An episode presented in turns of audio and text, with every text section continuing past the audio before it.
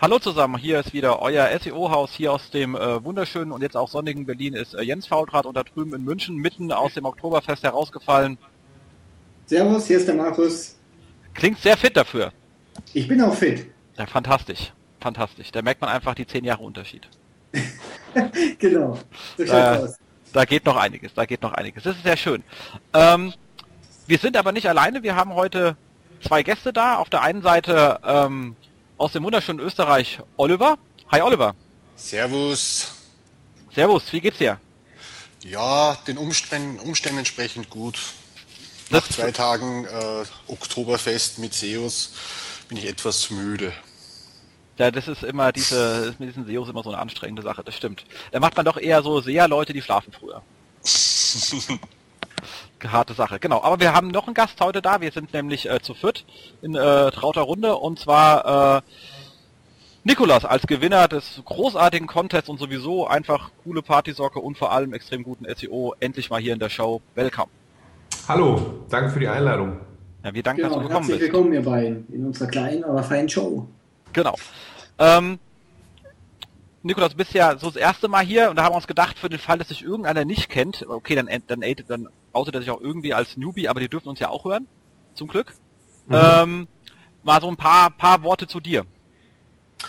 Äh, ein paar Worte zu mir. Ja, äh, ich äh, bin äh, so äh, Richtung Anfang 40 gerade äh, altersmäßig und ich bin eigentlich studierter Diplom-Betriebswirt. Ich komme eigentlich gar nicht wirklich aus der Online-Marketing-Ecke, beziehungsweise IT- oder Programmierer-Geschichten ich bin so ein bisschen äh, zum Thema SEO gekommen wie die Jungfrau zum Kind. Ich habe während dem Studium nebenbei versucht, ein bisschen Geld zu verdienen, indem ich Webseiten gebastelt habe. Und dann kamen äh, mit den ersten Webseitenkunden natürlich auch die Anfragen, ja, jetzt haben wir eine Webseite und jetzt wollen wir auch gefunden werden. Das war 1998, also ich bin auch schon eine ganze Weile dabei. Ja, und da habe ich mich dann eben mit dem Thema Online-Marketing, insbesondere eben Suchmaschinenoptimierung damals befasst und habe äh, ja noch mit Alta Vista und Fireball meinen Spaß gehabt, bevor Google so äh, richtig groß geworden ist. Ja, so bin ich zu dem Thema SEO gekommen. Ähm, und ähm, nach der Diplomarbeit ähm, bin ich dann auch direkt in die Selbstständigkeit gegangen und habe eben SEO, insbesondere hauptsächlich Linkaufbau eben gemacht für ähm, meine bestehenden Kunden und dann auch neue, die dazu gekommen sind. Ja, so bin ich da reingerutscht. Dann äh, Mitte, 2000, Mitte 2008 habe ich mich dann eben selbstständig gemacht mit Active Traffic. Die Agentur kennen vielleicht ein paar. Mit meinem Kompagnon, mit meinem ehemaligen Kompagnon Marco zusammen in, in Hamburg. Und ähm, ja, da haben wir auch ganz viel Linkbuilding gemacht, ganz viel SEO-Consulting eben. Und Anfang März diesen Jahres habe ich dann dem Marco meine Hälfte der Firma verkauft, weil ich einfach ein bisschen kürzer treten wollte weil so fünf Jahre oder fast sechs Jahre Agentur mit der ganzen Vorplanung und Konzeption haben dann doch ein bisschen genagt und da ich eben auch äh, glücklicher Familienvater von zwei Kindern bin, wollte ich einfach ein bisschen mehr Zeit für die Familie haben. Genau, und im Moment ähm, mache ich äh, Consulting für ausgewählte größere Kunden in Deutschland. Und ähm, wenn es meine Zeit erlaubt, mache ich eben mit den ehemaligen Kollegen zusammen eben noch Dynapso, also das Tool, mit dem wir den Contest gewonnen haben und noch ein kleines anderes nettes Tool namens SeedKing. Das kennen auch ein paar aus der Branche mittlerweile schon. Ja, und äh, das war es eigentlich zum Großen und Ganzen zu meiner Person. Cool. Und wie kommt man, wie kann man aus, als BWL-Mensch dazu, Webseiten zu bauen 1998, wo der Rest noch nicht mal wusste, wo das Internet ist? ja, eigentlich ein ganz lustiger Zufall. Also unser, unser damaliger ähm, Marketing-Prof, der hat immer versucht, so sehr trendige und aktuelle Themen eben in seine Marketingvorlesungen und vor allem auch in die Laborarbeiten, wie es damals hieß, äh, einzubringen. Und ähm, ich hatte dann mit einer Gruppe von drei anderen eben als, als Projekt, ähm, wie könnte man denn zielgruppenoptimiert eine, eine Webseite bauen? Ja, was was gibt es denn da zu beachten? Einfach aus klassischer Marketing-Sicht einfach. Und ähm, dann hatten wir noch einen äh, netten Professor im Fach Datenverarbeitung, der das mitbekommen hatte und der dann meinte, hey, es gibt hier kostenlose Student-Versions von, äh, von Microsoft Office und da ist jetzt neuerdings auch Frontage dabei. Und wenn ihr Bock habt, dann zeige ich euch mal eine Stunde, wie das funktioniert. Das ist eigentlich total einfach und dann könnt ihr ja vielleicht das Projekt wirklich in die Realität umsetzen und einfach nicht nur Theoriekram machen, sondern einfach eine Webseite basteln, wenn ihr Lust habt. Ich helfe euch da und äh, wenn ihr Fragen habt, bin ich da. Ja, und so haben wir das gemacht und dann haben wir irgendwie unsere äh, Office-CDs mit nach Hause gekriegt und haben uns dann eben Frontpage installiert und haben, haben angefangen, die erste Webseite zu bauen.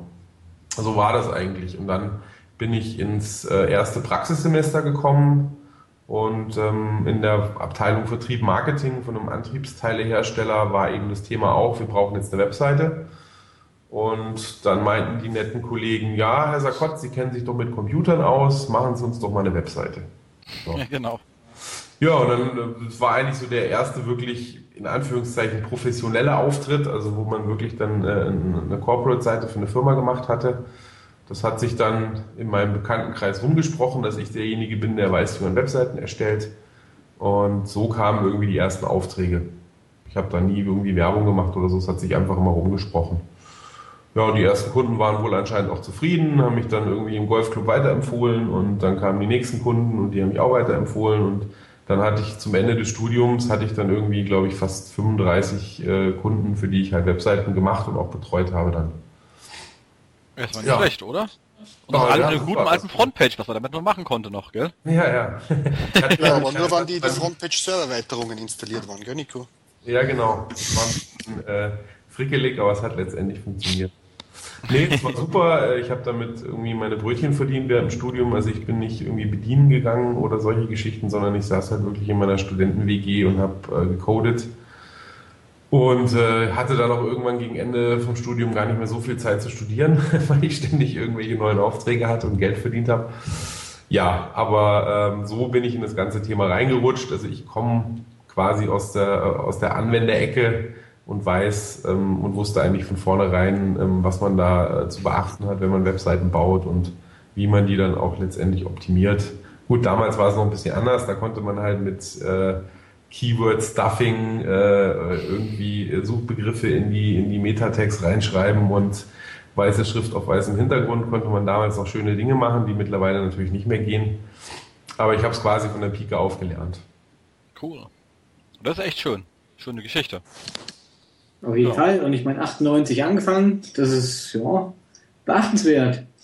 Und so, die Tools kamen jetzt irgendwie raus, weil ihr auch aus Agenturerfahrung gesagt habt, also das ähm, Seedking ist ja so ein bisschen auch Orga-Thema vor allem viel drin. Genau. Also ähm, ich mache ja mit, mit zwei Grafikdesignern eben noch das Projekt infografiken.com. Da kümmere ich mich hauptsächlich so ein bisschen um die Beratung und auch um, um den Vertrieb, sofern es denn nötig ist. Und ähm, aus dem Tagesgeschäft, aus den täglichen Prozessen, ähm, die da im Bereich Vorbereitung für Seeding-Kampagnen eben angefallen sind, haben wir versucht, diese Prozesse zu optimieren und haben uns überlegt, was sind denn so die wirklich nervigen, zeitaufwendigen Schritte, die man da machen muss. Haben uns mit den Entwicklern zusammengesetzt und haben gesagt, guck mal, hier ist der Prozess, so läuft es im Moment. Da sitzen halt dann irgendwelche Praktikanten oder Studenten, Recherche, qualifizieren die Webseiten vor, packen die in eine Excel-Liste und so weiter und so weiter. Ähm, ja, einfach eine super nervige Geschichte und aus diesem Bedarf raus haben wir dann eben gesagt, okay, wir nehmen jetzt ein bisschen Geld in die Hand und entwickeln da einfach für uns selber ein Tool, ne, weil wir dann schneller arbeiten können, effizienter arbeiten können und die Kunden noch schneller beliefern können mit Datensätzen.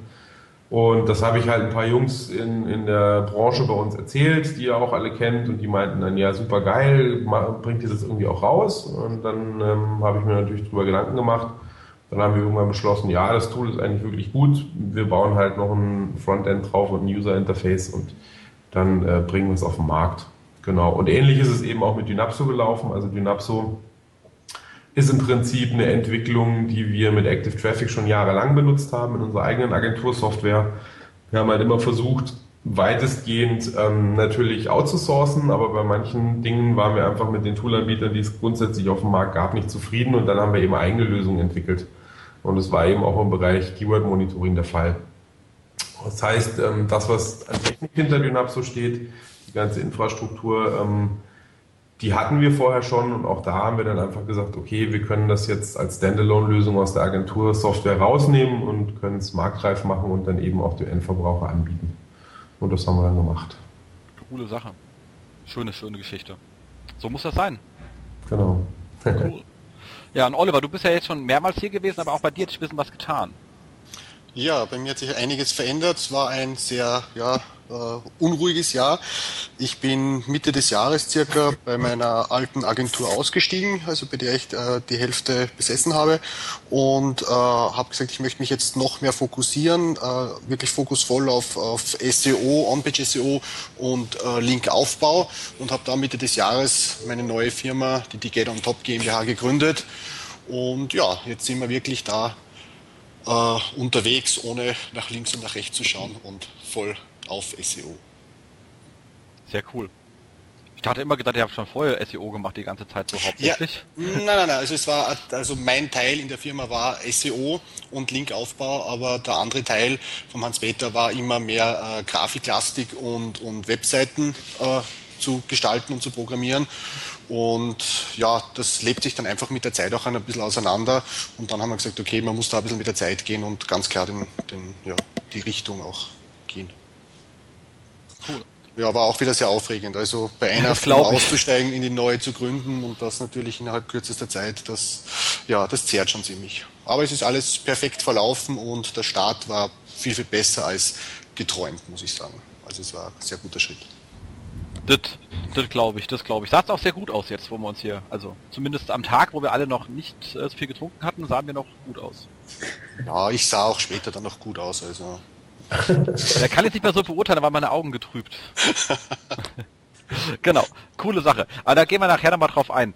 Ähm, kommen wir ganz kurz mal zurück zur letzten Sendung. Da hatten wir ja ein schönes ähm, SEO, SEO Day Super Ticket plus Hotelübernachtung Schlag mich tot äh, verlost für Leute, die uns schreiben, was sie denn mit so äh, NSA-Daten, Google-Abfisch-Daten machen würden. Und da hat äh, Igor Puschner, an der Stelle schöne Grüße Igor, ähm, und eine wirklich lange Geschichte, wie so ein Arbeitstag bei ihm aussehen würde. Mein Tag bei der NSA geschrieben, der sehr umfangreich ist äh, und sehr schön und hat da sowohl bei Markus als auch bei mir, äh, ja, wir waren davon begeistert äh, und deswegen ganz klar das Ganze geht an äh, Igor. Äh, Igor, wenn du das hörst, bitte sag uns, weil du ja netterweise keinen Link hinterlassen hast, übrigens der Einzige, der keinen Link hinterlassen hat, alle anderen verlinken ja brav Namen. ähm, nee, stimmt nicht ganz, ein paar andere haben es auch nicht gemacht. Äh, schreib uns doch bitte ganz kurz deinen Kontakt, äh, weil wir haben keine Lust, das Bild an der Dame zu senden, die kommt, die nach, die, die kommt, wenn man deinen Namen googelt. Ähm, ich glaube, die, die kann damit nämlich nichts anfangen. Genau, also Igor von uns, herzlichen Glückwunsch. Ist echt ein geiler Preis. War eine geile Story, die du hier reingeschrieben hast in die Kommentare. War echt lustig. Wir mussten herzlich lachen, der Jens und ich. Super. Sehr gut. Cool. Also einfach melden und äh, an unsere E-Mails äh, hol, hol dem Young von seiner Stratosphäre raus, wie auch immer. Nur gib uns deine Kontaktdaten, damit wir die an Fabian weitergeben können und du dann äh, Preis gewinnst, äh, kriegst. Gewonnen hast du ja schon. Cool. Kommen wir kurz zum Rückblick, ein bisschen kürzer, weil wir wollen uns auch noch ein paar äh, Real-Life-Sachen unterhalten. Äh, Nichtsdestotrotz gab so ähm, die eine oder andere Sache, ich glaube das größte Thema haben wir erstmal nach hinten geschoben, das sollte jedem klar sein, damit wollten wir nicht gleich aufmachen. Aber es gab hier so eine Geschichte und das finde ich, mit vier Leuten kann man schön diskutieren, dass äh, Martin äh, Missfeld hier so ein kleines Problem hatte mit seiner Brillenseite, die ihm da irgendwie abgeraucht ist und er hat da drüber spekuliert, ob das daran liegen könnte, dass er zwei Affiliate-Links eingeführt hat. Ja, ja, das ist auch die Frage. Ähm, macht ihr auch alle das eine oder andere? Wie ist so eure Erfahrung mit Affiliate-Links auf Projekten? Ähm, ja, ich fange mal an. Ähm, also grundsätzlich können Affiliate-Links immer eine, eine Ursache für, für einen Absturz sein. Aber ich glaube, das ist immer eine Frage des, des Umfangs. Also ähm, wenn da sidewide auf jeder einzelnen Landingpage äh, äh, zig verschiedene Ads und dann noch Amazon und äh, solche Geschichten drauf laufen, dann äh, wird es mittel- und langfristig schon der Fall sein, dass man nach unten abrauscht. Aber ich glaube im Fall von Martin eigentlich nicht wirklich daran, dass es daran gelegen hat, muss ich ganz ehrlich sagen. Ähm, an was es jetzt letztendlich gelegen hat, ist äh, im SEO-Bereich ja immer sehr, sehr schwer, da wirklich den, den Übeltäter auszumachen. Was ich ähm, heute gesehen habe, hat ja auch beklagt, dass seine ganzen Bilder weg waren. Ähm, aber wenn man die Site Search macht ähm, in, in den Google Images, dann werden die wieder angezeigt für diese Brillen-Sehhilfe.de Geschichte. Also die Bilder scheinen alle wieder da zu sein. Genau. Also, da habe ich jetzt nicht geprüft, aber ist natürlich gut. Er hat ja auch ein bisschen gesagt, es liegt vielleicht auch in der Kombination darauf, dass er auf ein äh, Type-In optimiert hat und dann den Affiliate-Link rein in diesem einen Artikel. Ähm, ich muss auch sagen, ich habe dann schon mal durchaus erlebt, dass dir mal so eine Seite weg war, aber natürlich nicht das komplette Projekt. Wegen einer Seite, wo Affiliate-Links drauf genau, waren. Genau. Also vor allem auch vor dem Hintergrund, dass Google ja wirklich ähm, in den letzten Wochen und Monaten ähm, ja, expliziter und, und detailgenauer gegen, äh, gegen mögliche Spam-Geschichten innerhalb eines Projekts vorgeht. Also ähm, sind ja auch in den letzten Wochen wieder neue blaue Briefe rausgegangen, wo dann wirklich auch explizit gesagt wurde, hey, die Maßnahmen beziehen sich auf gewisse Unterseiten. Und ähm, ich glaube nicht, dass man wegen zwei Affiliate-Links ein komplettes Projekt irgendwie in den Sand setzen kann oder nach hinten buxiert. Das stimmt. Spannend fand ich aber auch, dass sich äh, anscheinend viele SEOs mit der ganzen Geschichte dann so ein bisschen äh, also jemand auseinandergesetzt haben.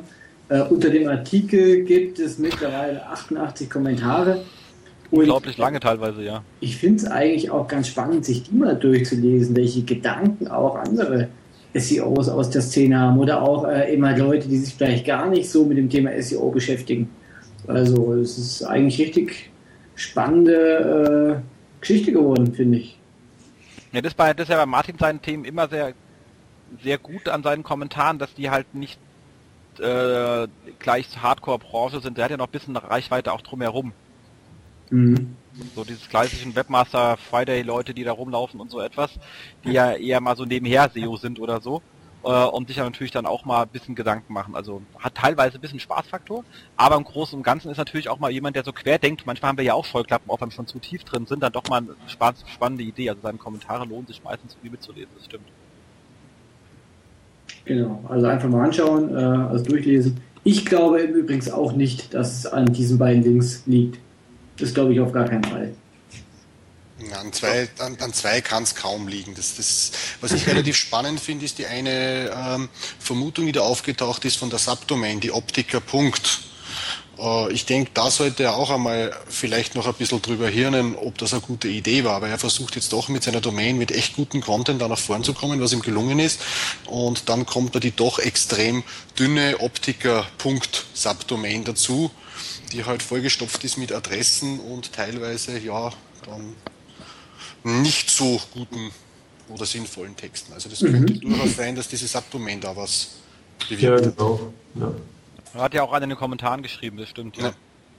ja.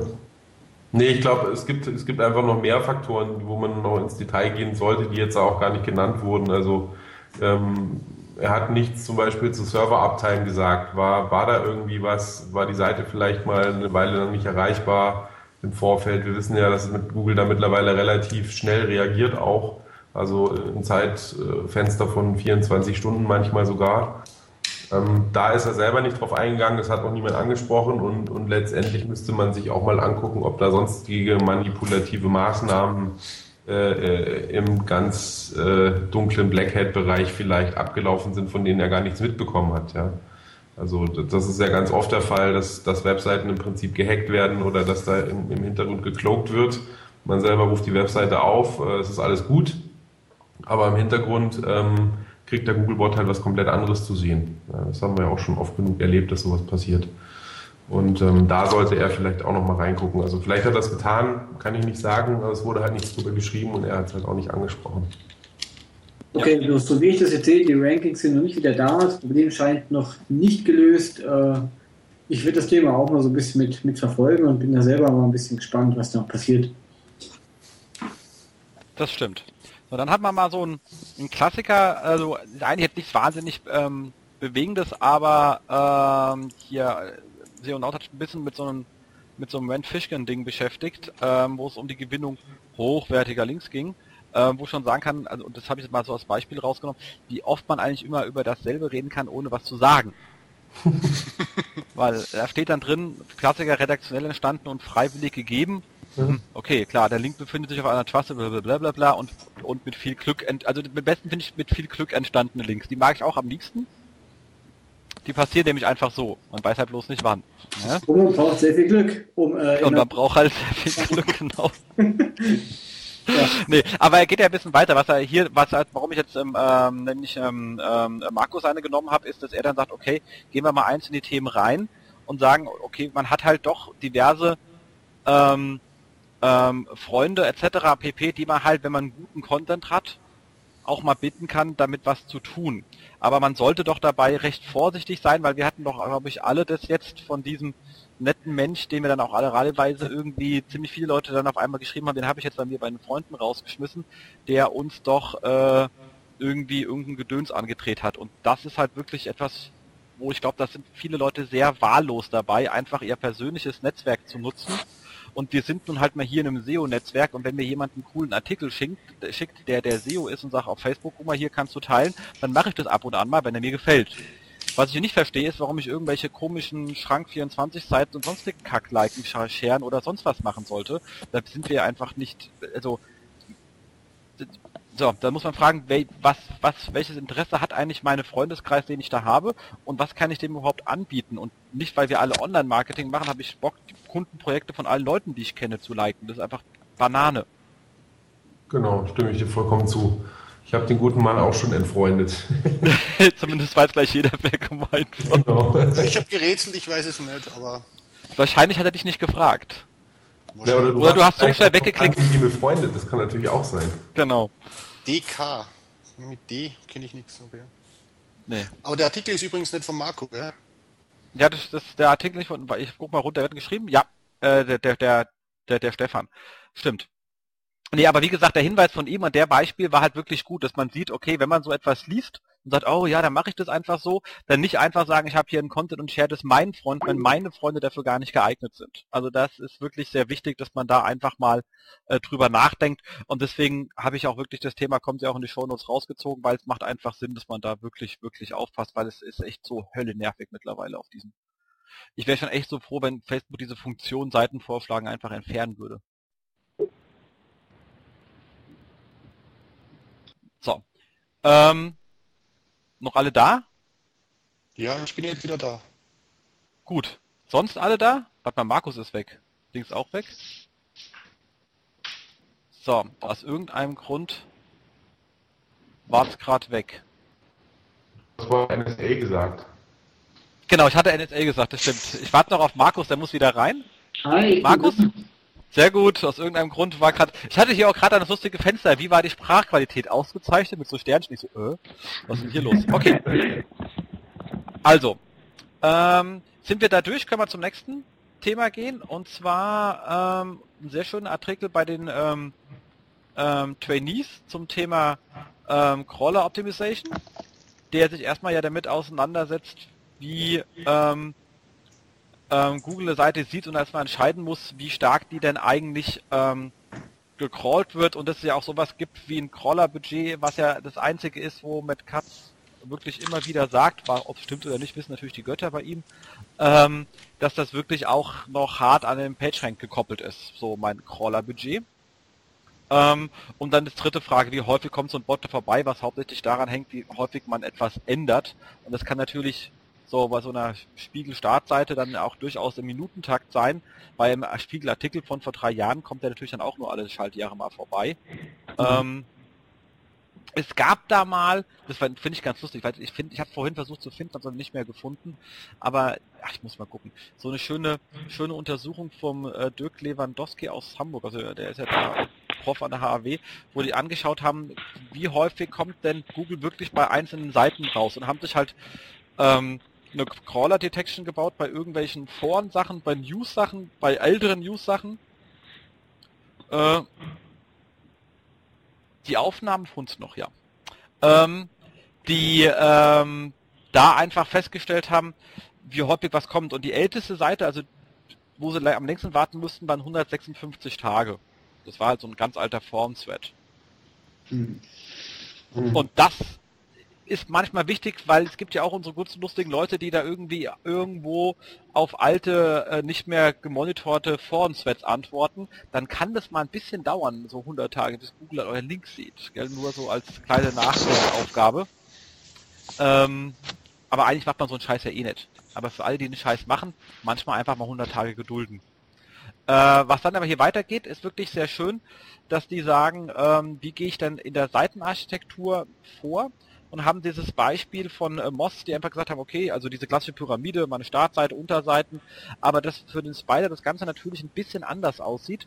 Der hat zwar auch die Startseite, wo er losläuft, es gibt aber so klassische Link-Hubs, also da wo ganz viele externe Links draufgegangen sind oder Sachen, die intern Hölle gut verlinkt sind, die bieten dann einfach nochmal äh, sozusagen eine eigene Struktur. Die sieht ja nicht ganz so pyramidal aus, wie wir das auf unserem Blatt aufmalen, wenn wir die nur von der Startseite aus äh, betrachten. Also dieses klassische, ihr kennt es ja auch, wenn ihr Sachen crawlen lässt, ihr seid in der Stufe 3 oder 4 oder 5. Ebene. Das kann bei Google ganz anders aussehen, weil die einfach andere Entries benutzen noch zusätzlich in die Seite rein, um nochmal das Ganze sich zu erschließen von Sachen, die eben höllisch stark angelinkt sind. Sozusagen ähm, äh, klassische Link-Hubs, die man irgendwo in seiner, in, in seiner Seite hat und ähm, die sollte man dann natürlich auch identifizieren und kennen und von dort aus auch einfach wichtige Sachen verlinken. Also das ist eigentlich auch eine der wichtigen Aufgaben zu wissen, wo sind denn eigentlich meine wirklich starken Seiten auf meiner eigenen Seite und was kann ich dann daraus machen. Genau, also ich fand den wirklich ein ganz guter Artikel. Ähm, was mich so ein bisschen gestört hat, die sind für meinen Geschmack so ein bisschen zu wenig auf das Thema Sitemap XML eingegangen. Weil ähm, man hat halt darüber wirklich die Möglichkeit, auch, auch große äh, Infrastrukturen, Informationsstrukturen ähm, crawlen zu lassen und äh, ohne dieses Thema äh, Crawling-Budget wirklich äh, zur Hand zu haben. Ähm, ich werde da, der, der, Fabian hat ja gestern noch den oder vorgestern den diesen Expert Day für den SEO Day angekündigt und äh, gemacht und da werde ich auch ein bisschen was dazu sagen. Ähm, Gerade, wir machen ja auch äh, so ein paar nette, kleine, große Projekte nebenher, mit denen man so ein bisschen Cash verdienen kann und äh, die sind zum Teil recht umfangreich. Also da sind wir so im zweistelligen Millionenbereich, was die Seiten anbelangt. Und ähm, die kriegt man eben auch ohne viel Links und ohne irgendwie Trust und ein Alter, kriegt man die halt über Sitemap XMLs auch ganz gut in den Index reingeballert. Ähm, aber ansonsten. Ranken die dann auch zu irgendwas oder sind die einfach nur im Index? Äh, die ranken auch zu irgendwas, ja. Gut. Dann ist gut. Also die sind halt, äh, dieses eine Projekt, was ich da eben vorstellen werde ähm, und ein bisschen zeigen werde, ist halt ganz, ganz extrem in den, in den Ultra-Long-Tail ausgerichtet. Und da geht es halt ganz klar über Masse. Ja, also da ist bei fast keinem der Keywords, ähm, für das das Ding rankt, äh, ist irgendwie ein riesengroßes Suchvolumen vorhanden. Ähm, wenn überhaupt, dann ist es irgendwie zweistellig im Monat. Aber dadurch, dass wir halt so viele Seiten haben und so viele Seiten im Index haben, ähm, sind halt dann doch irgendwie 5.000, 6.000 am Tag auf dem Ding drauf. Genau. Und, und, da haben wir, das ist äh, ganz interessant eigentlich, das passt gerade ganz gut rein, da haben wir nämlich genau das getestet. Da wir auch gesagt haben, wir wollen jetzt mal ein komplett neues Ding von der Pike aufziehen. Wir werden irgendwie, keine Ahnung, eine Handvoll Links äh, in die Tiefe setzen, einfach um den Bot schon mal ein bisschen drauf zu locken. Aber wir wollen einfach mal gucken, wie können wir über, über Sitemap XML, über eine, eine schlaue Strukturierung da auch der Inhalte und, und vor allem eine schlaue Aufteilung bei der Masse der Seiten, wie können wir und wie viele Inhalte können wir da in den Index pumpen. Eine coole Sache. Klingt ja. sehr spannend. Genau. Coole Sache. Nee, da kann man natürlich äh, noch ein bisschen mehr machen. Ich fand das einzige Kritikpunkt das ganze Thema ähm, Robot-Text, da fehlt natürlich die äh, wirklich wichtiger Hinweis, da steht so irgendwo drin, aber eigentlich ist das für mich das Wichtigste, dass ja, wenn ich bei der Robot-Text was sperre, ich den Scheiß halt äh, nicht aus dem Index rauskriege. Und mir fällt eigentlich so das Klassiker wie ähm, Login oder sonstigen Kram in der Robot-Text zu sperren, dann ist der Kram trotzdem ähm, im, im, im Index halt bloß ohne Description und Title. Also da mache ich dann doch lieber ein, ein, ein No-Index äh, drauf.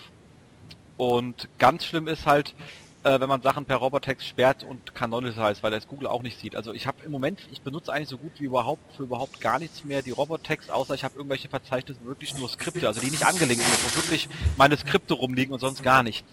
Aber ansonsten benutze ich eigentlich Robotext so gut für gar, gar nichts mehr. Genau. Vor allem ist es ja auch äh, eigentlich halt gar nicht sicher. Also selbst wenn du irgendwas aussperrst über diese Robot.txt, wenn Google meint, dahinter liegen wirklich spannende die es, äh, also den man noch nicht kennt, dann wird das Verzeichnis dann trotzdem gecrawlt. Ja, aber dann, aber dann mit einem anderen User Agent natürlich. Wurscht, aber die kommen dann halt. genau. Aber ansonsten, wie gesagt, ein groß, also eine super schöne Sache, kann man sich einfach mal äh, äh, durchlesen und ähm, lohnt sich einfach, gerade wenn man da in dem Bereich noch nicht so firm ist. Äh, was hat man dann hier? Äh, Julian wieder mit seinen, äh, mit, mit seinen lustigen Aufzählungslisten, das ist ja großartig. Es hat er gerade fünf Webdesign-Probleme für SEO, die du ganz leicht übersiehst. Das sind so die Klassiker. Ich meine, aber du, du, ich meine, was soll man machen? Ich, man, man trifft die trotzdem bei jedem zweiten Kunden und denkt sich immer so, hey, sag mal, das haben wir doch schon seit zehn Jahren gesagt. Warum ist das denn bei dir so? Ähm, ist natürlich der Klassiker, dass einfach schlicht und ergreifend ähm, erstmal die Navigation für den Bot nicht lesbar ist. Also auch solche Gags kommen leider immer wieder vor. Okay, ich kann die Seiten natürlich, und dann kommt man übrigens, äh, äh, äh, Nico ist ganz lustig und heißt immer, ja, aber wir haben ja die Sachen per Robot, äh, äh per, per XML-Sitemap gemeldet. Mhm. Die sind dann auch brav im Index, aber die Stärke ist dann trotzdem nicht da. Ja, der Linkflow innerhalb ist halt nicht gegeben und deswegen, ähm, ähm, ja, der Linkschuss verteilt sich halt einfach nicht. Es ist einfach äh, nichts, genau. Aber wirklich geil finde ich das, weil das habe ich auch schon doch nicht so arg unselten gesehen, ist äh, Bilder äh, in Hintergrundgrafiken, also dass ich anstatt halt ähm, sage, mein äh, Image Source äh, ist gleich, sage ich äh, div style background URL. Dann bin ich mir relativ sicher, dass ich das Bild nicht so sauber in die Bildersuche hineinkriege. Das habe ich aber auch ganz, ganz selten gesehen, muss ich ganz ehrlich sagen. Also ich kenne das Beispiel, aber das kommt, ist mir noch nicht so oft untergekommen. Du hast nicht so viele Verlagskunden, die denken, sie können damit ihre Bilder vom Runterladen schützen, ja? Nee. Okay. äh, ja, den kann man immer nur sagen, es gibt auch mal, also da gibt's ja auch noch mit JavaScripten und sonstigen, also da ist, also ich kenne das in Massen, da ist jetzt, ähm, das ist nämlich noch lustiger, da ist im Image Source immer ein Blindgif. Mhm. Und das wird halt das ist ein transparentes Gift, das wird über das Bild gelegt und hinten dran hast du das Background dann. Also so richtig schön vermurkst halt. Ähm, und dann immer ja, weil wir dürfen ja die Bilder sollen halt nicht runtergeladen werden. Der, der Browser lädt die sowieso runter. Die sind schon auf dem Rechner vom Nutzer. Mhm. Kannst du voll vergessen weil unser Recht, dann immer so irgendwie, das ist auch ein bisschen schwer, weil die haben natürlich irgendwelche Verträge mit irgendwelchen Bildagenturen und sagen, die dürfen nicht, da steht wirklich teilweise drin, die dürfen vom Nutzer nicht runtergeladen werden. Da sagt, da darfst du den Vertrag nicht unterschreiben, weil jeder Nutzer die runterlädt, auch wenn er es gar nicht weiß. Er kann ja gar nichts anderes machen, außer sie runterladen. Aber trotzdem, trotzdem, Trotzdem werden 98 Prozent mutmaßlich jetzt einmal aller User da draußen dann versuchen, also wenn es versuchen mit rechter Maustaste das Bild zu speichern, werden sehen, das geht nicht und werden es dann lassen. Also es, es funktioniert ja. ja, oder sie machen halt einen Umweg, mal einen Screenshot von der Seite und schneiden das Bild dann nachher raus. Genau. Aber die Masse, die Masse kann trotzdem damit äh, abhalten, davon das Bild zu, zu speichern. Ja, aber rechtlich kann ich keinen Vertrag unterschreiben, der mir sagt, meine Nutzer dürfen sich runterladen und sie laden es per Default runter, weil es einfach auf ihrem Rechner ist. Also verstehst du, ich unterschreibe etwas, was ich technisch nicht einhalten kann. Ja, ja. Das ist halt etwas, was ich sagen würde, also wenn ich dann haftbar bin, dann würde ich halt diesen Vertrag so nicht unterschreiben. Äh, da kann man sagen, wir machen hier irgend so ein Gedöns, äh, aber ich unterschreibe nicht, dass die das nicht runterladen können, weißt du? Ja. Ja. Dann auch eine geile Geschichte gibt es in verschiedensten Arten, sind äh, sowas wie Versandbedingungen als Overlay, das kann auch viele andere Sachen sein.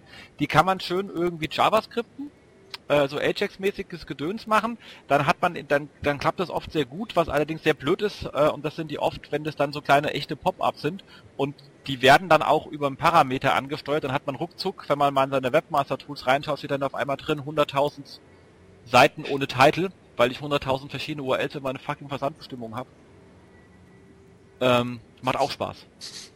Also, und es geht nicht nur mit Versandbedingungen, es geht auch mit vielen anderen Sachen, die in, in, in so Pop-ups aufgehen, die halt ihr, ihre, wo, wo man herkommt, teilweise aus irgendwelchen Gründen noch in Parametern dranhängen, hat man die nicht einmal drin, sondern ziemlich häufig. Also auch lustiger Murks. Ähm, auch blöd ist bei solchen Geschichten übrigens, wenn man diese Overlay-Informationen schon brav in Text reinmacht. Also das ist keine neues, das ist kein neues HTML-Dokument ist, sondern wirklich JavaScript-Funktion etc. Das hatten wir auch mal im Fall gehabt, wo drin stand, äh, sie kommen aus dem falschen Land, bla bla bla bla bla. Aber das war der allererste Text auf der Seite. Mhm. So, man hat die Description weggelassen. Was glaubt ihr, wie die meisten Description hießen? Diese Seite ist nicht für ihr Land. Geil. super, super für die CTA, ja. Wahnsinnig gut. Also ähm, da sollte man auch einfach aufpassen, wo man so etwas findet. Also es kann sehr lustige Seiteneffekte haben.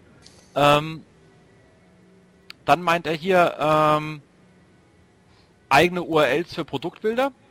Auch das ist ähm, eine ganz schöne Geschichte, ähm, dass man natürlich sagen, man braucht halt, ich brauche halt einfach eine eigene URL für meine Produktbilder, gerade weil Bildersuche schon einfach ist, was nochmal Traffic bringt. Erst wenn ich so Hölle konversionsstark ähm, also in der Regel nicht. Ich habe jetzt wenig Beispiele, wo der irgendwie wahnsinnig gut konvertiert hätte. Ähm, aber gerade im Rahmen von so einem äh, Search Funnel, dass ich mich vorher erstmal informiere und mir dann vielleicht die Marken merke oder sowas, ist es einfach äh, wirklich wichtig, dass man da ordentlich arbeitet und da muss man aufpassen, dass manche Overlays oder externe Frames und sonstige Kram da auch durchaus mal die Bilderindexierung zu schießen können. Dann der Klassiker Text im Bild wegen Fonts, die man nicht haben, die irgendwie äh, man nicht da sind, aber wie ihr schon sagt, dafür sind ja äh, Webfonts da. Wobei ich da auch ganz gerne den umgedrehten Weg gehe, ähnlich wie bei diesen äh, Versandbedingungen äh, und, und ähnlichen Kram dass ich da dann auch ganz gerne mal sage, Sachen, die man auch drauf hat, wie so Rechtsbelehrungen, also auch so Standardtexte, die überall draufstehen, dass man die auch notfalls mal so, denn es rechtlich zulässig ist, darf man nicht mit jedem Art von Text machen, fragt damit mal einen Anwalt des Vertrauens, weil er dann das Blinder nicht lesen kann oder so. Ähm, teilweise solche Sachen dann doch als Bild reinzumachen, weil man die eben nicht auf der Seite haben will. Also da haben wir auch schon recht schöne Erfahrung gemacht, gerade wenn man solche Fragmente hat, also äh, Entschuldigung, Artefakte, das war das richtige Wort.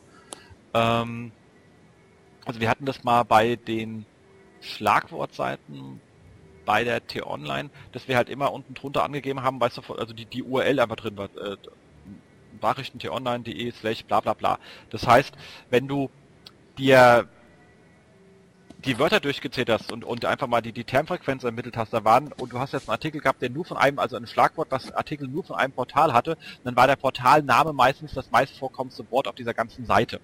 Und das hat teilweise schon ein bisschen wehgetan. Wenn er dann nochmal so einen lustigen WDF, IDF-Kram drüber, war halt einfach diese ganze Kurve ziemlich murksig.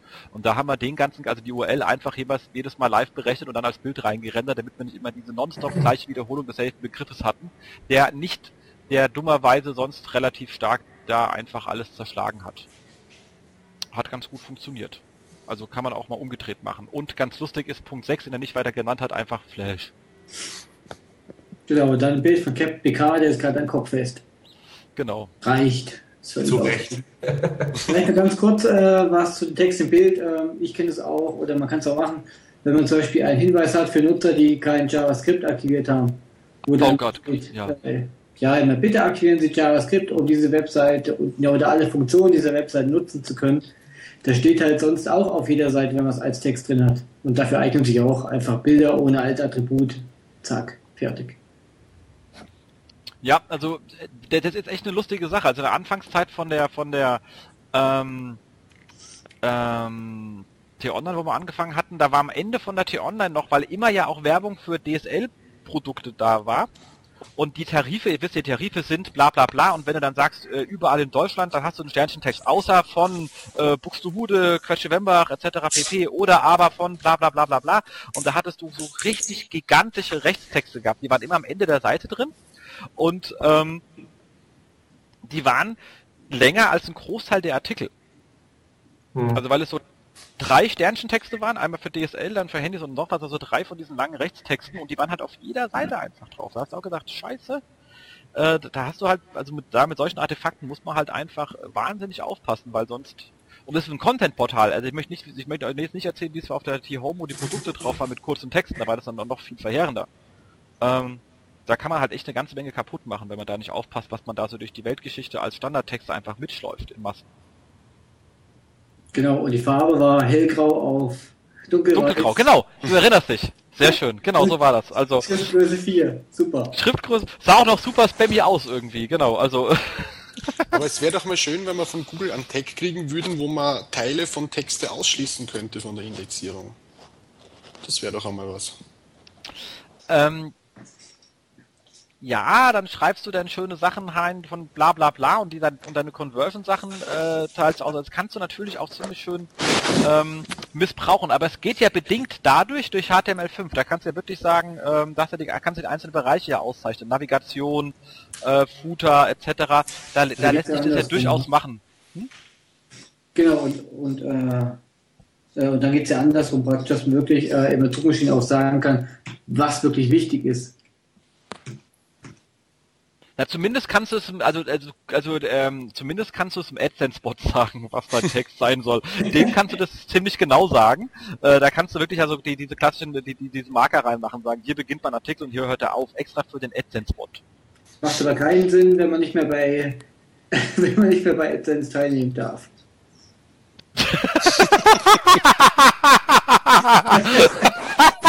ich wollte es nur mal anbringen.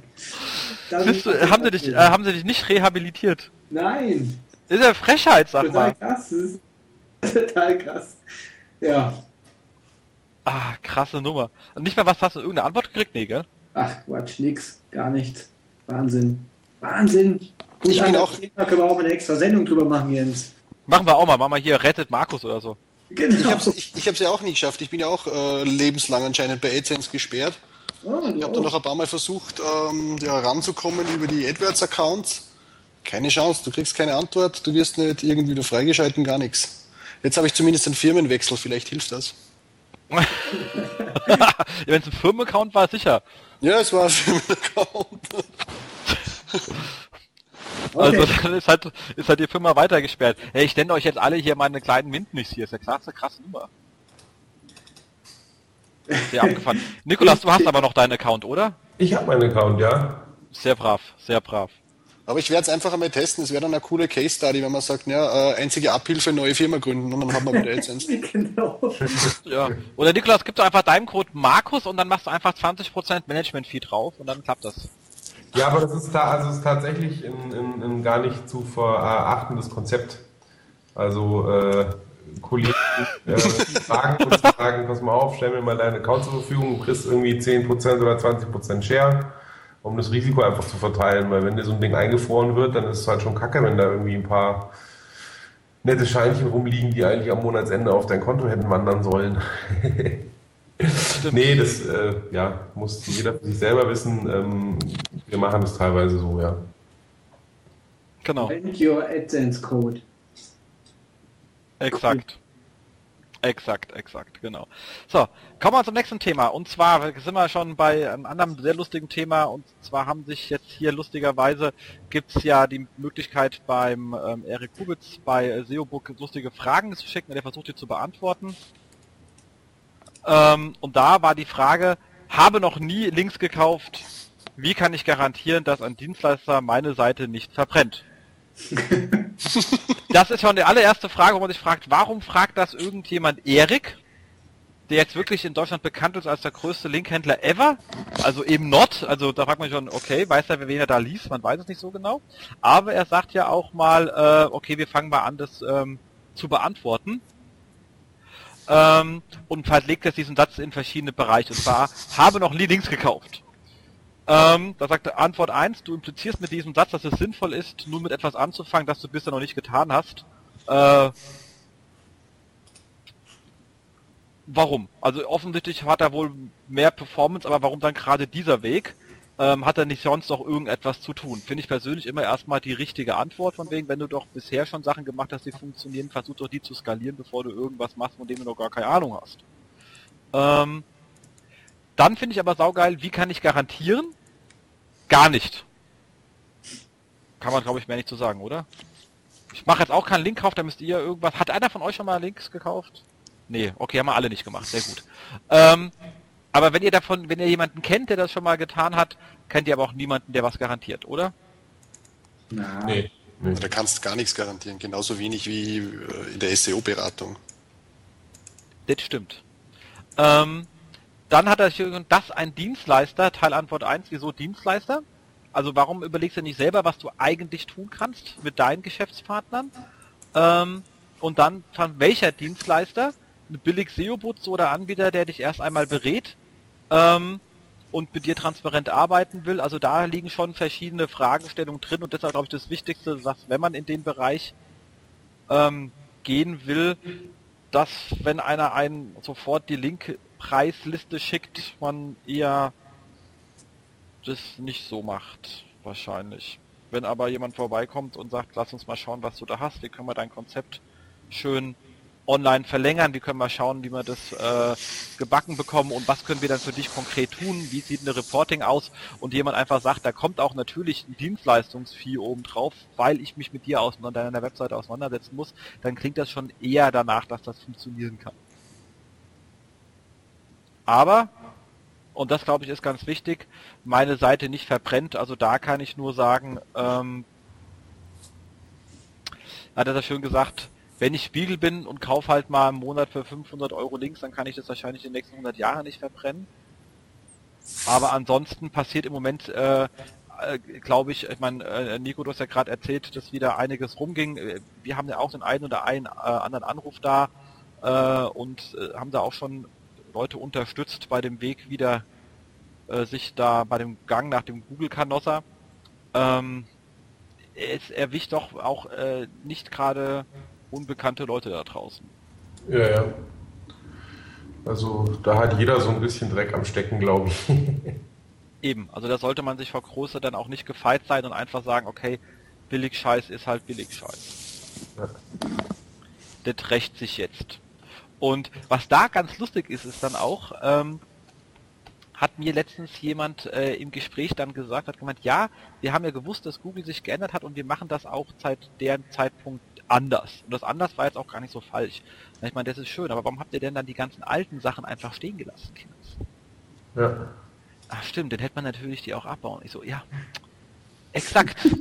Also schön, dass ihr die halbe Erkenntnis hattet. Die ganze wäre natürlich noch einen Schritt besser gewesen. Aber aus Schaden wird man klug. Wie gesagt, ähm, es sind, es ist eine Menge los in dem Bereich. Ähm, man sollte sich klar sein, in was man sich begibt. Äh, man muss aber auch sagen, Google ist da netterweise so nett und schickt einem ja wenigstens die Briefe. Man muss ja nicht mehr raten, was passiert ist. Und sie sind wenigstens auch so nett gegenüber früher auch zu sagen, in Teilbereichen. Und dann ist es nicht, äh, kann man da erstmal, äh, es ist schon fast wie so eine Art Warnschuss mit leichtem Schaden, möchte ich mal sagen. Mhm ähm, wo man dann auch wirklich anfangen sollte, relativ schnell zu reagieren. Ähm, aber so, so Sachen, dass die Sachen komplett rausknallen, wie wir es so vom Jahr noch hatten, in, in größeren Massen, war jetzt auch nicht mehr so stark, oder?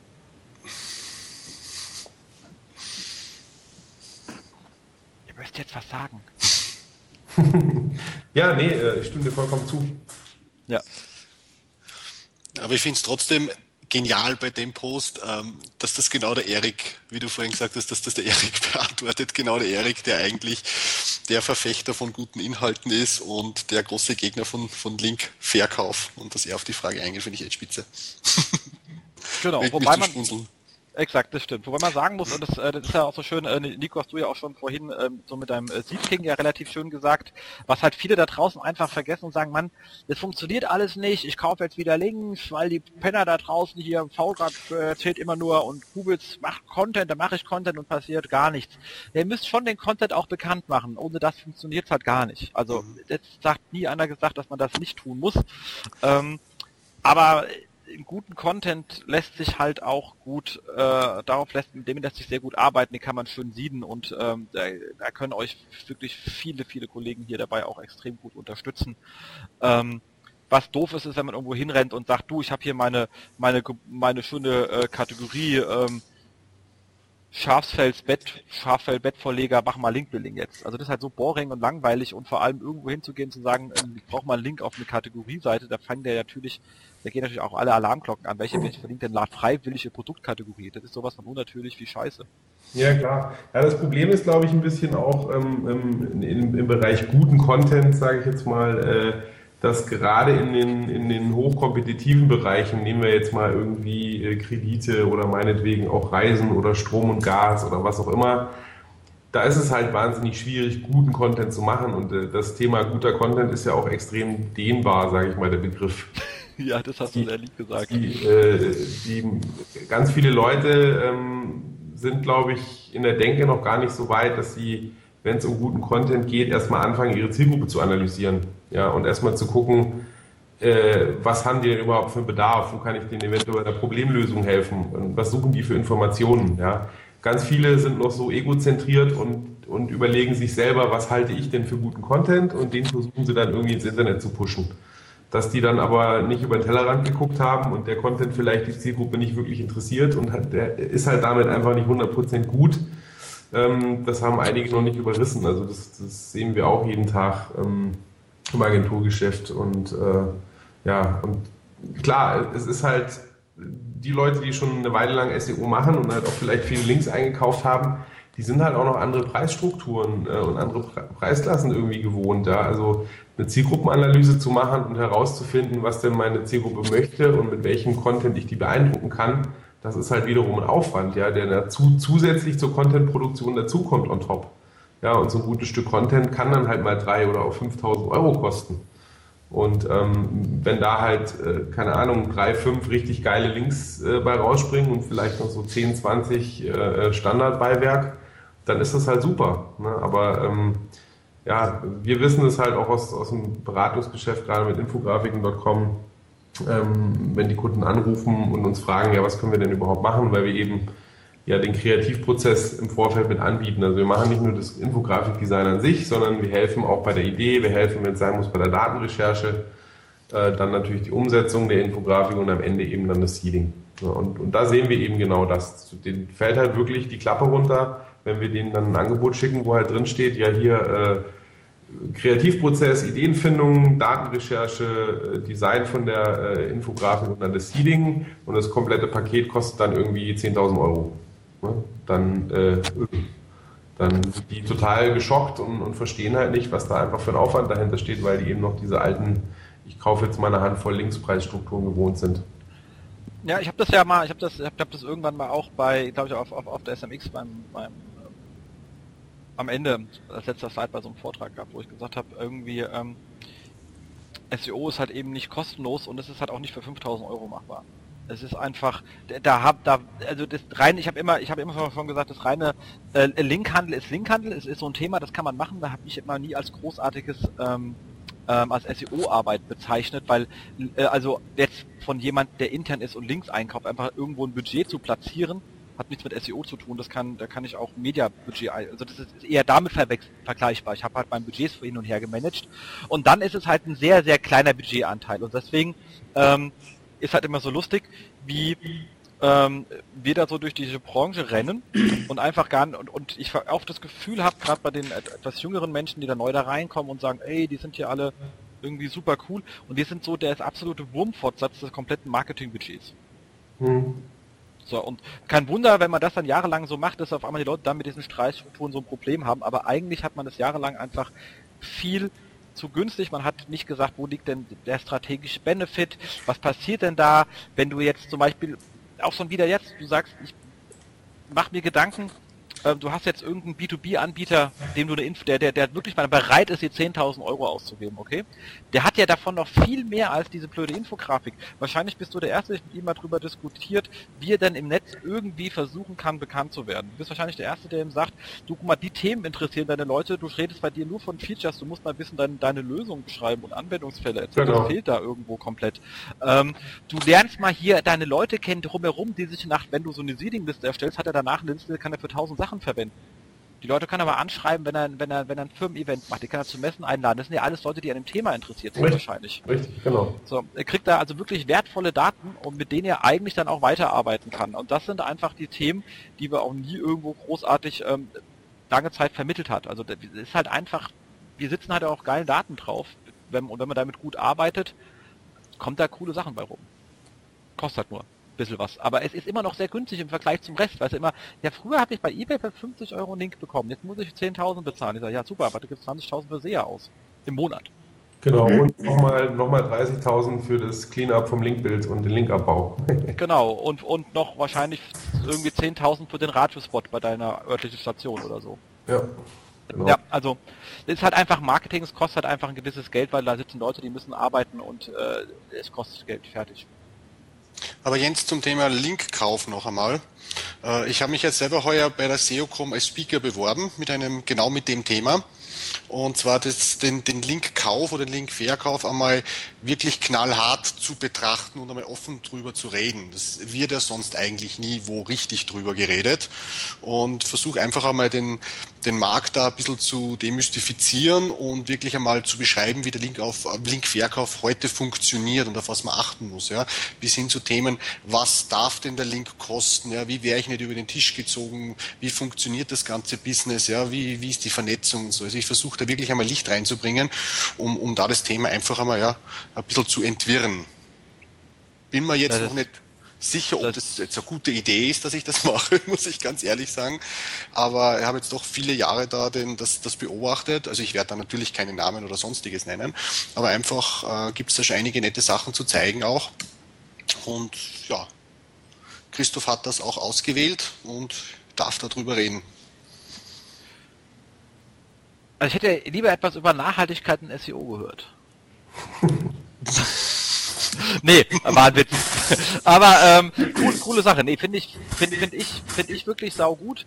Ähm, und also macht Sinn. Und wenn, äh, wenn, wenn äh, Christoph ausgewählt hat, dann das Recht. Nee, also ist, ist sicherlich ein, ein, ein spannendes Thema. Ich meinte ja auch mit dieser äh, mit dieser Kritik, ist, ist kein SEO, das ist halt, ist wenn du, wenn du ähm, ähm, aus der Sicht des Menschen, der in der Firma ist und einfach nur Budgets ausgibt.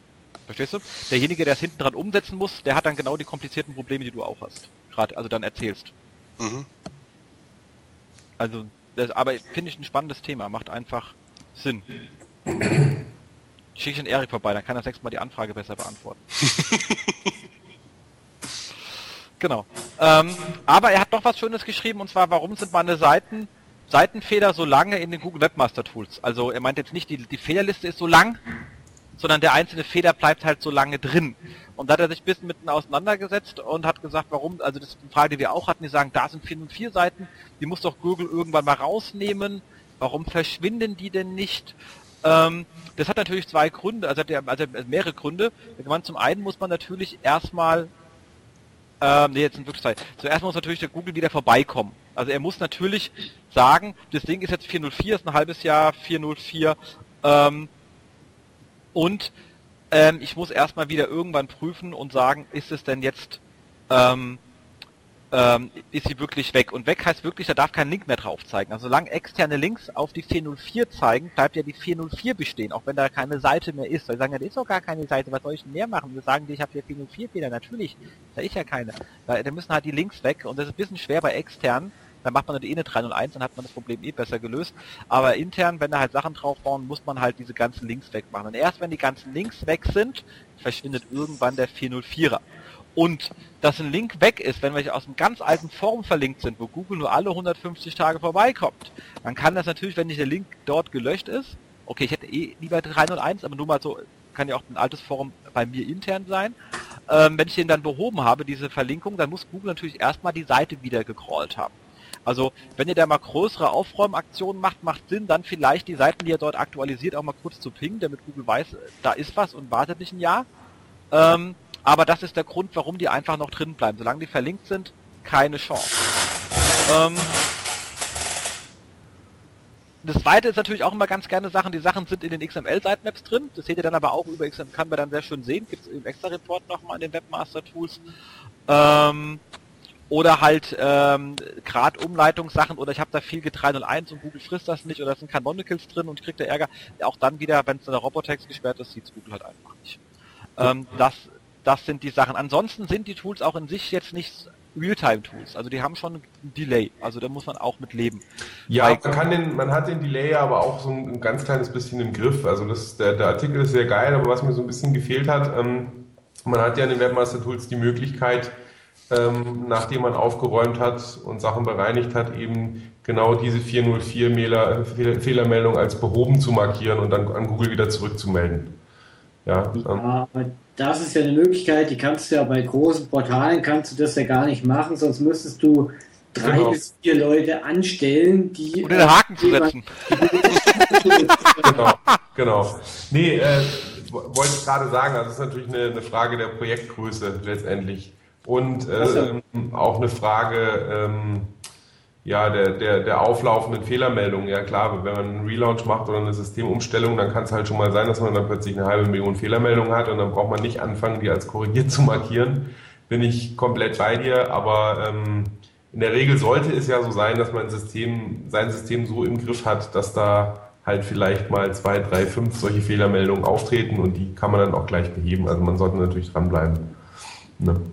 Ich kann das halt nur von äh, immer größeren Newsportalen sagen. Ähm, nach einem Jahr zum Beispiel laufen halt viele Meldungen ab von den Nachrichtenagenturen und da gehen halt am Tag dann 400, 500 News offline.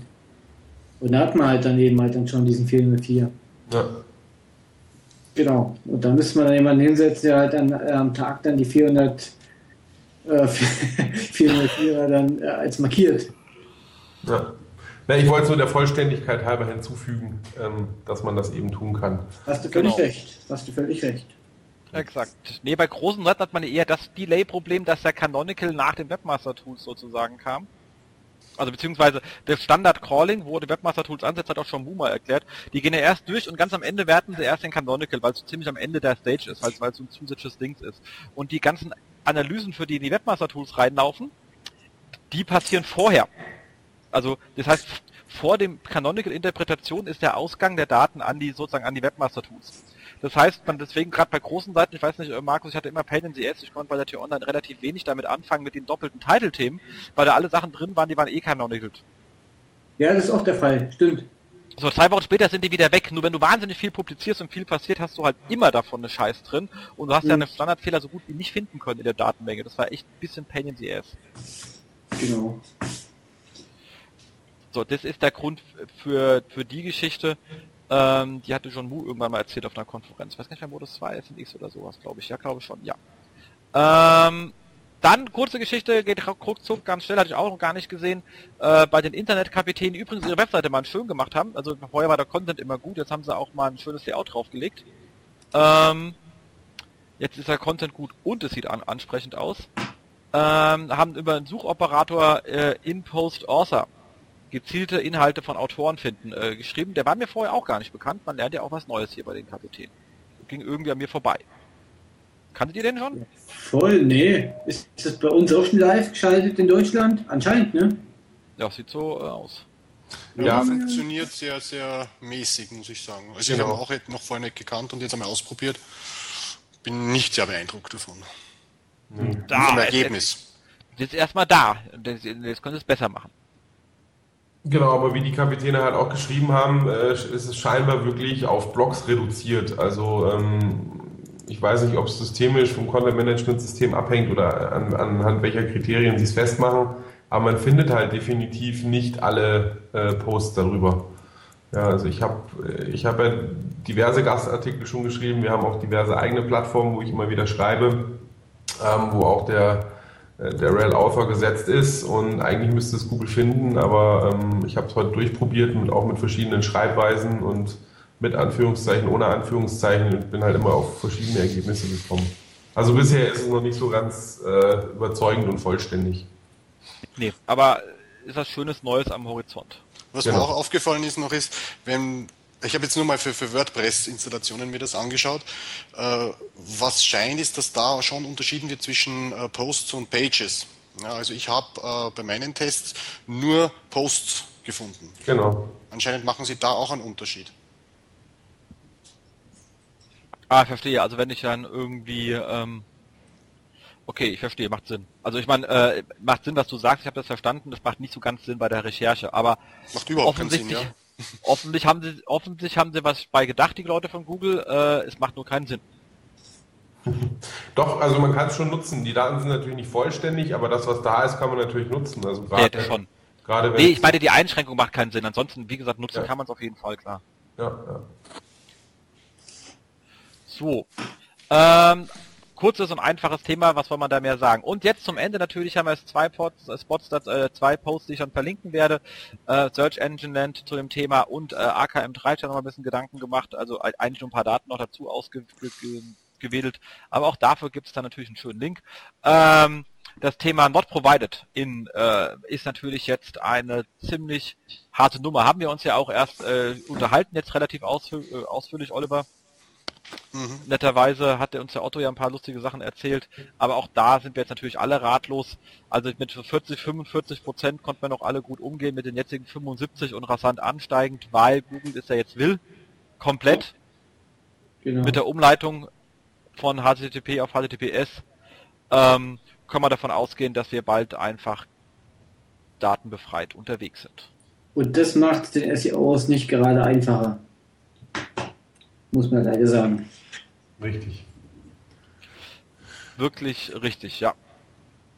Also wir haben da, also ich glaube, jeder hat sich damit schon auseinandergesetzt und ähm, haben da auch ein paar schöne Sachen auf der SEO 6 Fliesen durchgesprochen. Es gibt diverse Näherungsmöglichkeiten, mit denen man arbeiten kann, um festzustellen, um, um, um Suchbegriffe und, und, und, und Seiten nochmal irgendwie zuzuordnen. Ähm, aber was am Ende immer fehlt, ist die Session-Information. Das heißt, ich kriege nie wieder ein Conversion-Tracking hin. Da geht jede Herleitung bisher, die ich kenne, einfach baden, weil ich habe einfach mhm. da den Bruch in der, im Tracking.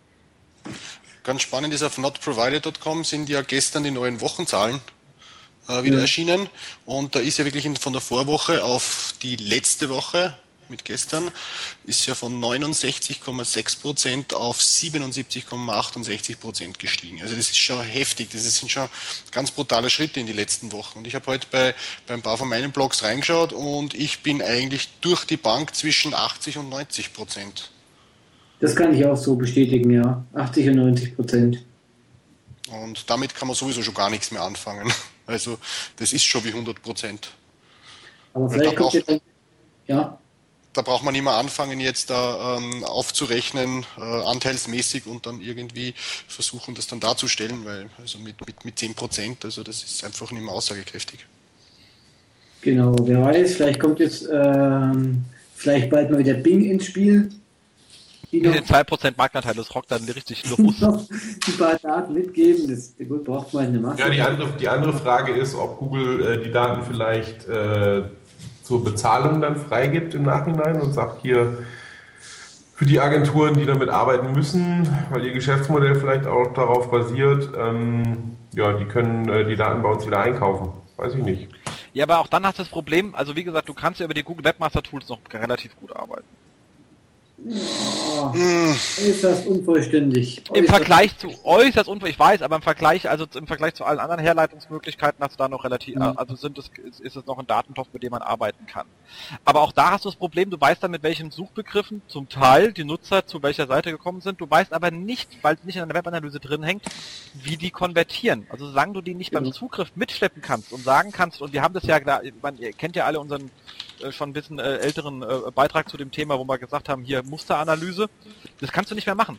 Und da ist, ist es relativ banane, dass die Leute, wenn die mit Produkt plus kaufen suchen, signifikant mehr kaufen. Das war uns allen klar. Mir war aber vorher der Analyse nicht klar, dass die das bei Online auch machen. Also Suchbegriff plus Online. In unserem konkreten Fall, den wir untersucht haben, ähm, da mit dem Begriff hätte ich nicht gerechnet. Und wenn ich das weiß, kann ich halt meine, meine, meine, meine, meine, meine Texte darauf ausrichten. Und unsere Titles haben wir darauf optimiert. Das hat uns massiv den Umsatz nach vorne gebracht. Ohne Traffic-Steigerung, aber mehr Umsatz. Coole Nummer.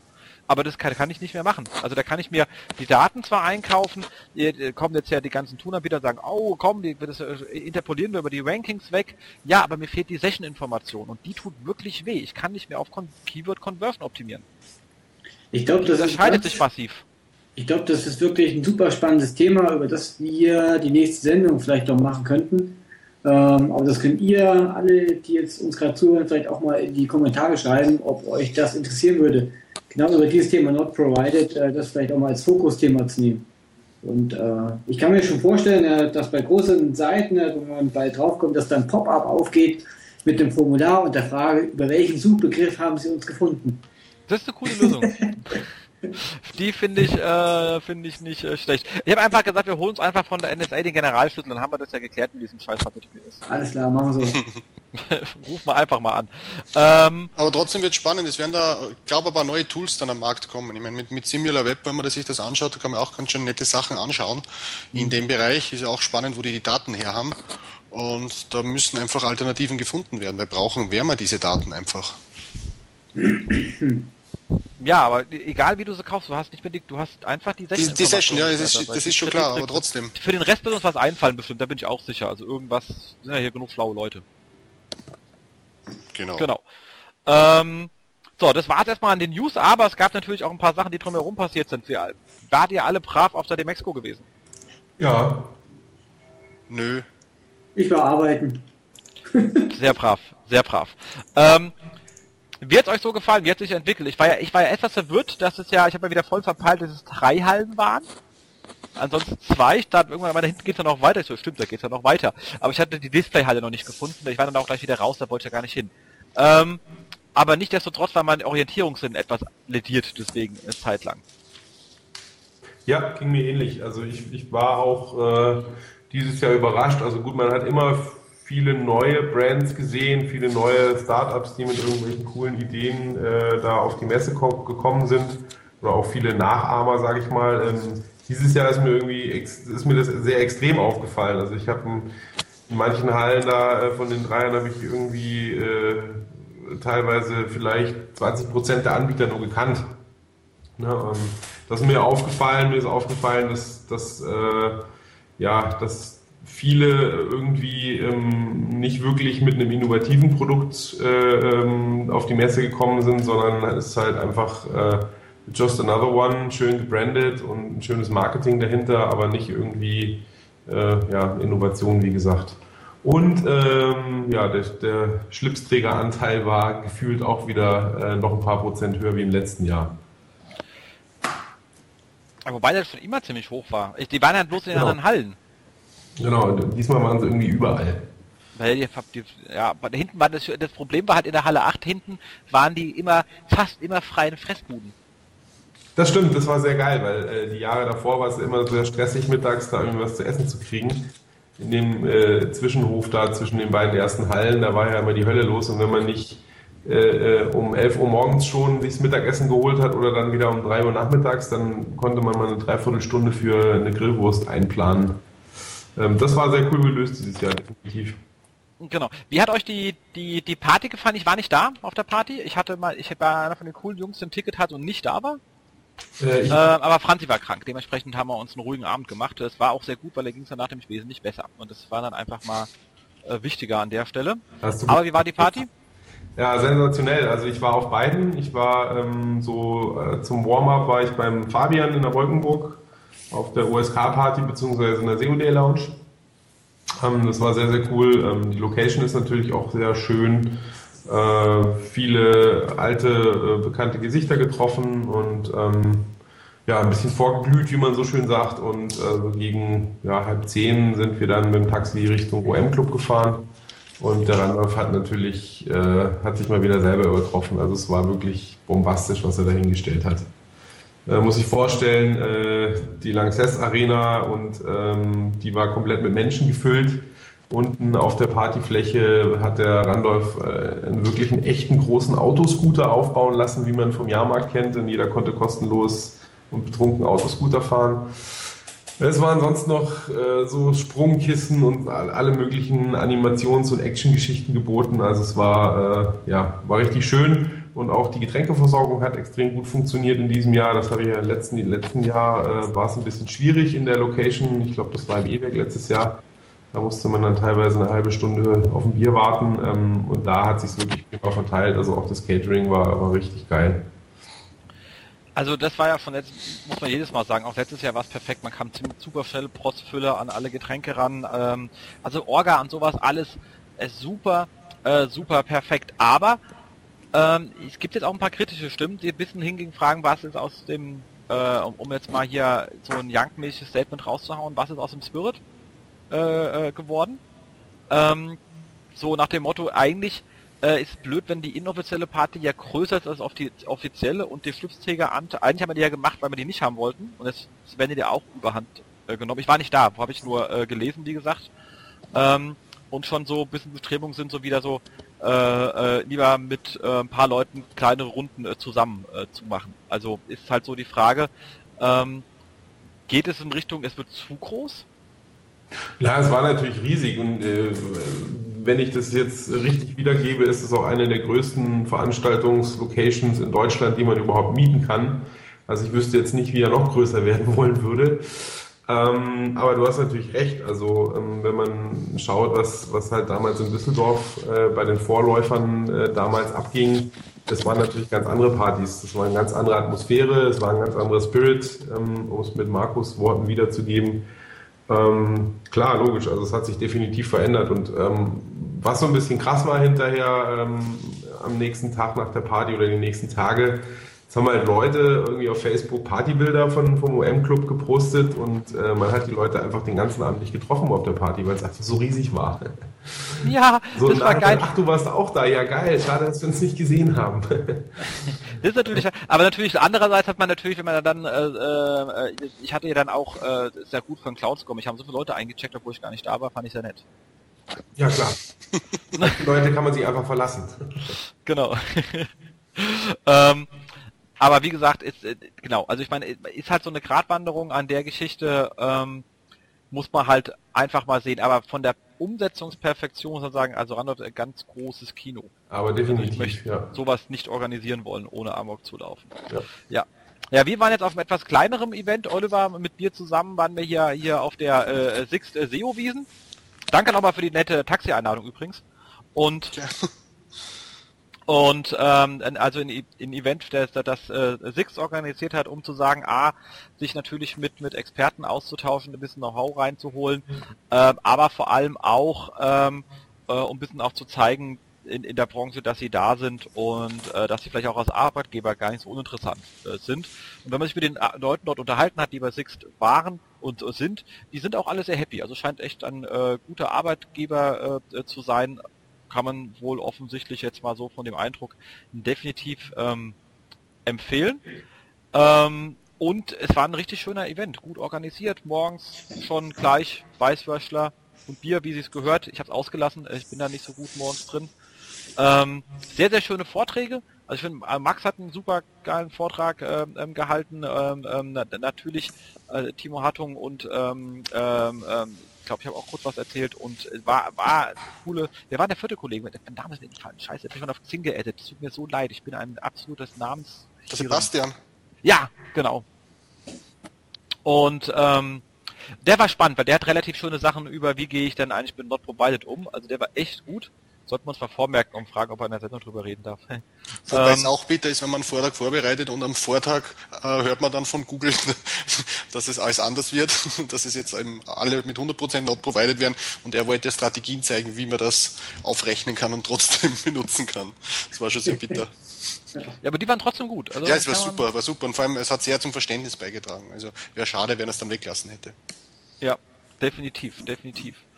Ähm, ja, aber ansonsten äh, war man danach äh, schön hier im äh, Hippodrom. Gab, ich, ich war ja echt über, äh, überrascht über, über das Essen. War richtig gut. Ich dachte mal so Bierzeit, also, also das auch mal eine Leistung, so gutes Essen hinzubekommen, wenn so viel, so viel Strubel da ist. Coole Sache. Äh, schöne, schöne Runde, hatten drei Tische, am Ende auch ein bisschen auf den Tischen gehüpft. Und ähm, danach noch in der 089, warst du da noch mit eigentlich, oder war ich schon, oder? Ich war noch mit, ja.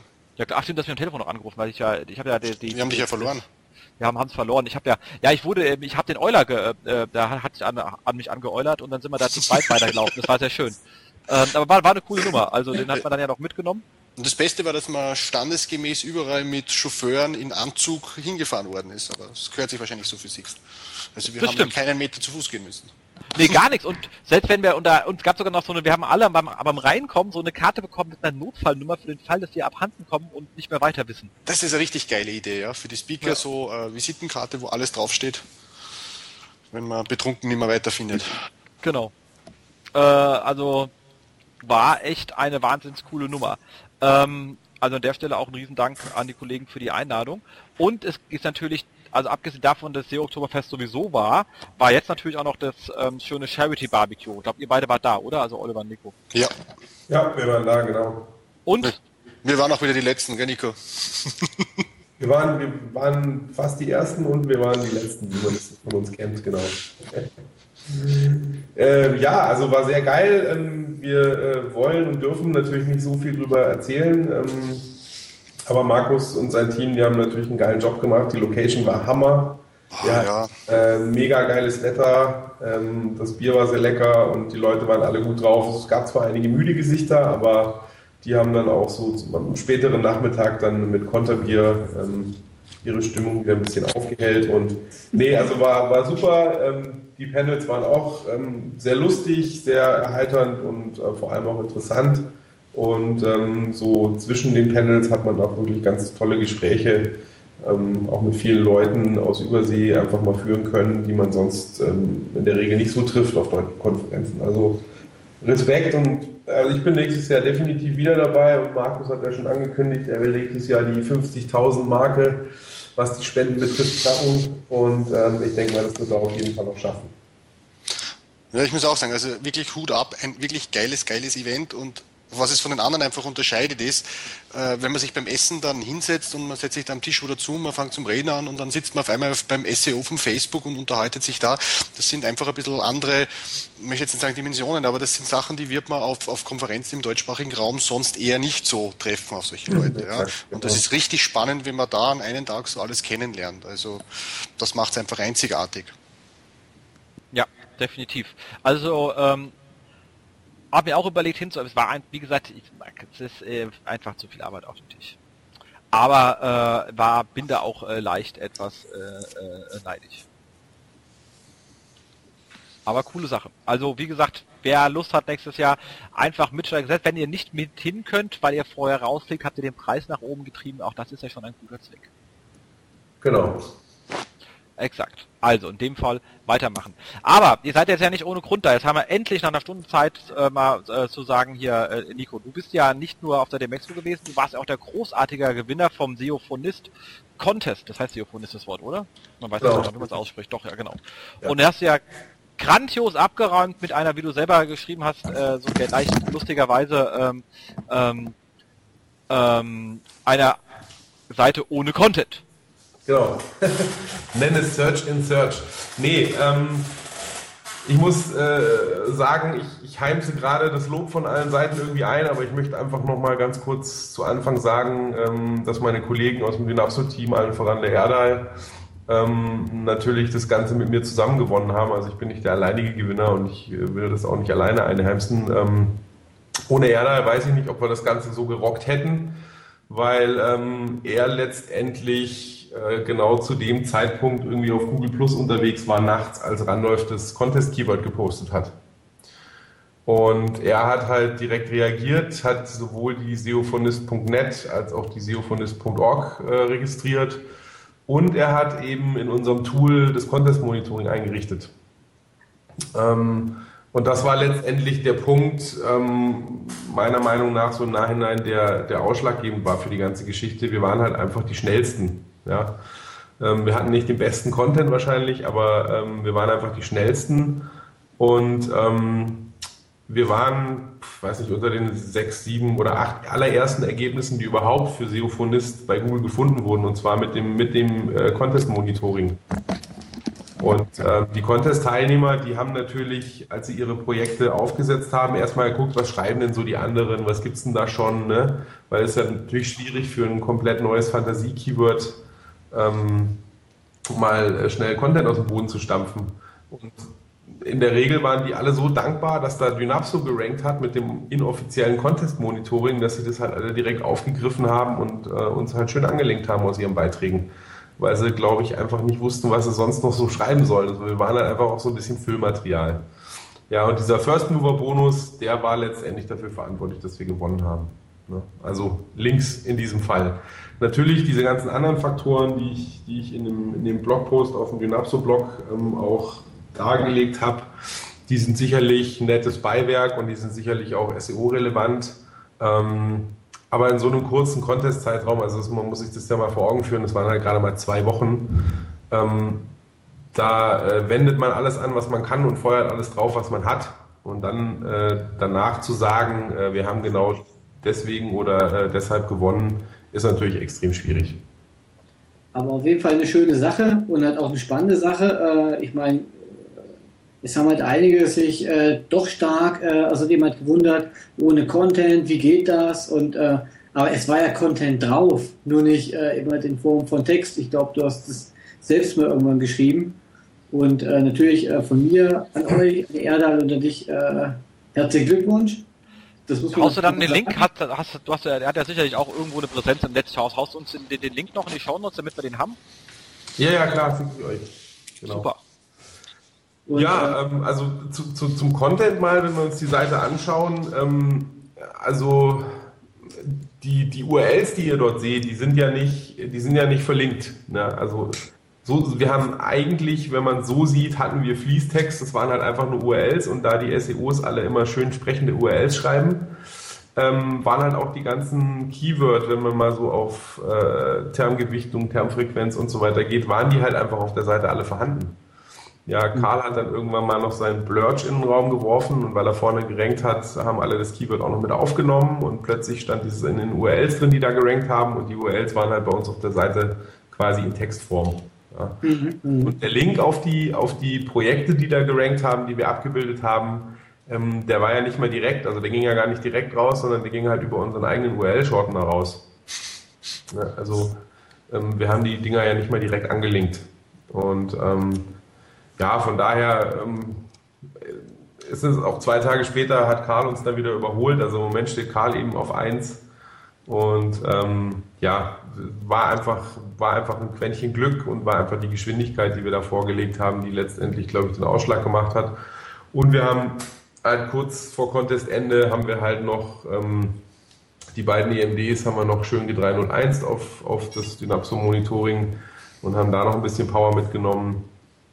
Und ich glaube, der, die Mischung war letztendlich dafür verantwortlich, dass wir gewonnen haben. Aber wir haben uns natürlich extrem gefreut. Ähm, wir haben auch äh, durch die Aktion natürlich einen schönen Marketing-Boost für unser Tool bekommen. Ähm, aber grundsätzlich war es nicht wirklich beabsichtigt, dass wir mit unserem Tool, mit dem Monitoring ähm, aktiv, äh, so aktiv am Contest-Geschehen teilnehmen. Also wir wollten es einfach aus marketingtechnischer Sicht äh, äh, als Tool zur Verfügung stellen, damit die Leute aufmerksam werden auf uns. Es war eigentlich niemals geplant, mit dem Tool zu gewinnen, sondern eigentlich war der Plan, dass wir mit den EMDs gewinnen. ja, manchmal kommt es dann doch anders. Und, äh, aber ich meine, in dem Fall hat sich das dann wirklich angeboten und äh, ihr habt es ausgenutzt, alles richtig gemacht. Genau. genau. Gab ja auch, äh, es gab ja auch ein paar unschöne Seiten an dem Contest. Mit dem äh, Kai zum Beispiel, ja. Seine Seite, äh, ich glaube auch, das war glaube ich auch kurz vor Content-Ende, dass seine Seite da auch angegriffen wurde und nicht erreichbar war. Ich weiß gar nicht jetzt ganz genau, was da los war. Das waren auch die unschönen Seiten, aber ja. das gehört wahrscheinlich zu so einem Contest dazu. Ich weiß es nicht. Äh, schön war naja, Ich habe ich hab viel mit, mit Kai darüber auch gesprochen. Der war ja auch auf der, auf der OM-Party. Wir haben uns natürlich auch getroffen und ein bisschen gequatscht. Ähm, ja, war halt eine, eine DDoS-Geschichte auf seinen Server, beziehungsweise so Synflot-Geschichten. Und ähm, ja, die haben also 56, 48 Stunden vorher hat es irgendwie schon angefangen. Und ähm, hat es halt irgendwie äh, immer mal wieder so ein bisschen im Griff gehabt und dann kam aber wieder eine neue Welle. Und ja, was halt schön war zu sehen, ist, dass, dass es doch noch so einen Zusammenhalt gibt in der Branche und ähm, ja, man sich dann direkt darüber ausgetauscht hat, äh, versucht hat, einander zu helfen. Ich glaube, Karl saß irgendwie ein paar Stunden nachts noch mit Kai zusammen via mhm. Skype-Chat auf dem Server und hat versucht, ihm da zu helfen. Und das ist halt dann auch so ein, so ein schöner Aspekt, weißt du, wenn, wenn ein wirklich ein direkter äh, Kompetitor in dem Sinne, der äh, vor dir oder hin, ein Platz vor dir oder ein Platz hinter dir rankt, halt dir hilft, deinen Server zu fixen, das ist halt schon auch geil irgendwie. Ja, noch da? Oh, jetzt haben wir ihn verloren. Gibt es eigentlich da Regeln für so einen Contest, dass man gewisse Sachen nicht machen darf? Warte mal ganz kurz, Nico, haben wir, ah, Nico wieder da? Ich bin wieder da, ja. Sehr gut. Nochmal. Also Oliver, der Frage nochmal. Äh, Gibt es beim SEO-Contest eigentlich Regeln, was man nicht machen darf? Ich meine, äh, DDoS-Attacken nee. oder Content-Cloud ist ja im Prinzip auch was, was es in der echten Welt äh, in SEO gibt. Ja? Ich meine, auch ja, das sollte doch mitspielen SEO. dürfen. Genau. Es ist SEO, auch wenn es scheiße ist oder negativ ist, aber es ist halt ein Teil von SEO. Und ich meine, wenn wir uns angucken, was, was äh, gerade so im, im Gambling und vielleicht auch Porno-Bereich im, im Ausland abläuft, da ist es halt einfach an der Tagesordnung, dass die sich mit solchen äh, Keulen auf die Köpfe hauen. Ja. Also ganz im Ernst, ich, ich sehe das nicht ganz so. Also ich denke, DDoS und so ein Schach Schwachsinn, nur weil es einfach einfach geworden ist, sowas heutzutage zu tun und von irgendwelchen Pappnasen zu machen sind, sehe ich jetzt nicht, dass ähm, Web Security Gedöns meine Aufgabenfeld als als ähm, ähm, ähm, SEO ist. Äh, dafür habe ich ja eine, eine, Technik, die sich um äh, sowas zu kümmern hat. Richtig, ähm, genau. So, allerdings, dass jetzt natürlich äh, Kai sich da reinlesen muss, nur weil jemand eine Seite abschießt von ihm, das finde ich halt echt etwas, das, also der macht irgendwann auch keinen Spaß mehr, äh, mit einer normalen Seite bei so etwas einfach mitzumachen. Und er hat guten Content gemacht und er ist jetzt nicht der Experte, ich wäre es auch nicht. Ähm, und dann sagt man halt, okay, dann mache ich halt bei so einem äh, bei, bei sowas einfach ähm, nicht mit, weil es aber darum geht es nicht zu zeigen, dass ich hier irgendwas rumdedossen kann. Mai, äh, ist halt schon ziemlich Banane. Nee, da ähm, geht es definitiv nicht drum und da es ist ja auch, es ist ja auch ein relativ hohes Risiko, das habe ich in dem, in dem Blogpost auf den so auch geschrieben. Genau. Ähm, ich meine, mit so einer, mit so einer frischen EMD damit zu machen und sowas abzukriegen, ist auch unschön. Ähm, aber da ist kein bleibender, nachhaltiger, langfristiger Schaden hinterher. Aber ich meine, der Kai ist halt mit seiner, mit seiner, mit seinem Agenturbrand ins Rennen gegangen. Mhm. Und ähm, letztendlich wurde halt der searchone.de Server halt abgeschossen. Nicht nur die oh, Unterseite, okay. sondern da hat ja alles nicht mehr funktioniert. Das ist ja, krass. Okay, das habe ich nicht gewusst. Und die Sache mit dem Content Cloud, die da gelaufen ist, das war irgendwo mit der BIS, oder? Genau. Ja, da, da, wurde ja relativ schnell ausfindig gemacht, beziehungsweise hat sich dann äh, selber gestellt, ah, der, okay. der, Mensch, weil ähm, er halt von verschiedenen Ecken äh, angedroht bekommen hat, dass man da rechtlich gegen vorgehen wird. Und ähm, ich weiß jetzt nicht genau, ob der Karl da letztendlich dann die Anzeige wirklich erstattet hat, aber er hatte zumindest mal auf Facebook und auf einigen Kanälen eben gepostet, dass er es getan hat und dann hat sich dieser Mensch dann auch direkt bei ihm gemeldet. Und ja, das ist ja auch einfach nur lächerlich.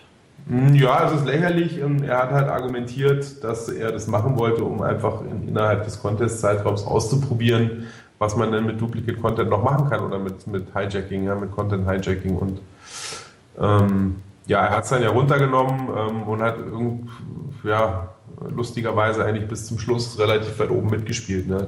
trotz einer kompletten äh, Strategiewechselgeschichte, die er da abgezogen hat.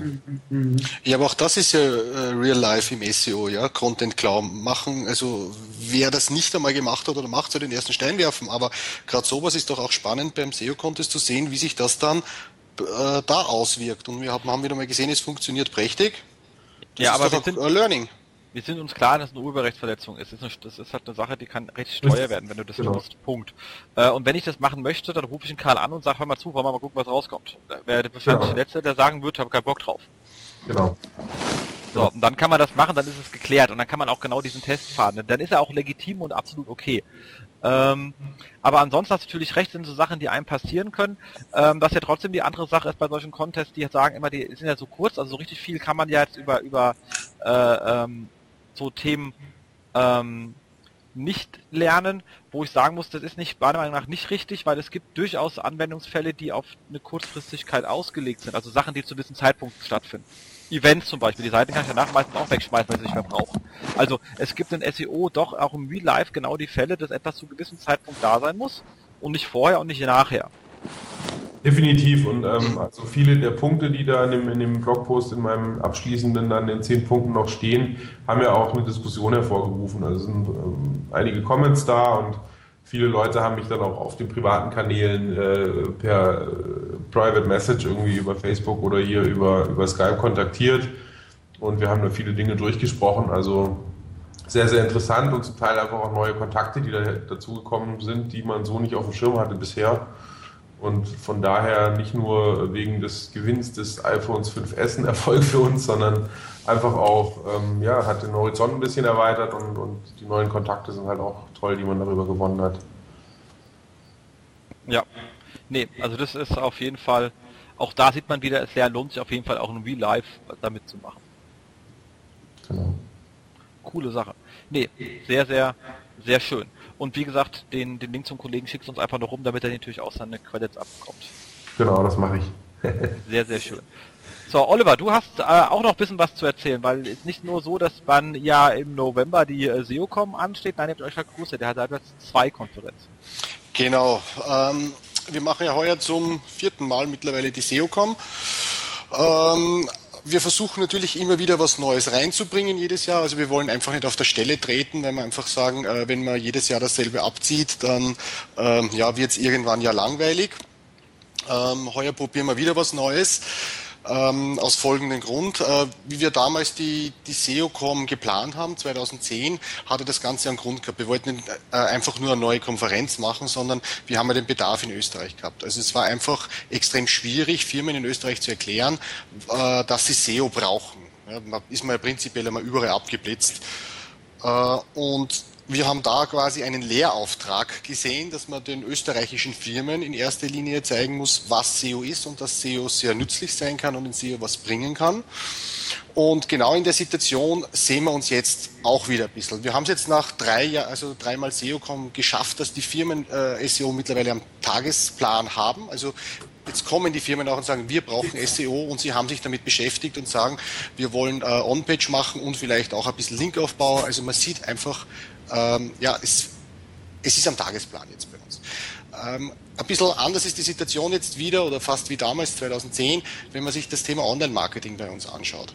Äh, Online-Marketing ist in Österreich leider immer noch bei den meisten Firmen, ja, wir machen ein bisschen eine Facebook-Seite, schauen einmal, dass wir da 1000 Fans kriegen, dann machen wir vielleicht ein bisschen Twitter und vielleicht ein bisschen Foursquare und sonst noch was. Und das ist dann unser Online-Marketing. Ja, das ist absoluter Bullshit, also kaum ähm, äh, man kann eigentlich kaum reden von, von Online-Marketing-Strategien oder sonstiges oder überhaupt von Überblickswissen. Und da sehen wir unseren Lehrauftrag, unseren Bildungsauftrag heuer auch in der Richtung. Und wir wollen einfach den Drive da mitnehmen und wollen am Tag vor der SEO-Com auf unserer neuen Konferenz, der OMX, der Online-Marketing-Experts, da einfach den Marketingfachleuten der, der Firmen in Österreich vor allem zeigen, was Online-Marketing äh, sein kann und sein soll. Ja, und vor allem äh, kann das natürlich sein für Entscheider oder für Marketingfachleute, die von ihrem Chef dann ähm, im Jahr 2013 einfach in das Haifischbecken Online-Marketing äh, geschubst werden. Und dann heißt ja, du bist ab jetzt unser Online-Marketer. Ja? Und da geht es einfach darum, diesen Leuten zu zeigen, was ist Online-Marketing, ein Überblickswissen zu geben, damit, wenn es dann die Agenturen einladen für die verschiedenen Bereiche vom Online-Marketing, dass ihnen da einfach nicht äh, Blödsinn erzählt werden kann und die einfach einen gewissen Überblick haben, was sie haben wollen und was sie brauchen. Und wir wollen das natürlich, äh, den Drive von der SEOCom ein bisschen mitnehmen, dass die Leute, die sagen, äh, jetzt sind sie sowieso schon auf der SEOCom und ich möchte am Tag davor ein bisschen über den SEO-Tellerrand schauen, weil das haben wir alle ein bisschen notwendig, ja, einschließlich mir, da ich ja extrem fokussiert bin. Und ja, das ist eben am 21. Äh, November in Salzburg und am 22. November eben die SEOCom in altbewährter Qualität. Ähm, sonst haben wir heuer auch noch einige Sachen versucht, anders und besser zu machen. Wir haben heuer das erste Mal die Agenda äh, von unseren äh, Besuchern quasi zusammenstellen lassen. Es hat eine lange Phase gegeben, wo jeder sein Wunschthema, also das, was ihn wirklich da aus Bereich SEO oder Online-Marketing beschäftigt, hat er vorschlagen können. Wir haben da extrem viele Einreichungen bekommen. Aus den ganzen Einreichungen hat dann der Christoph eine stimmige Themenagenda gebastelt. Die ist vor, ich glaube, circa zwei Monaten oder so online gegangen. Und dann haben sich die Speaker für diese Themen bewerben können und haben sagen können, was würden sie innerhalb dieses Themas denn gern erzählen.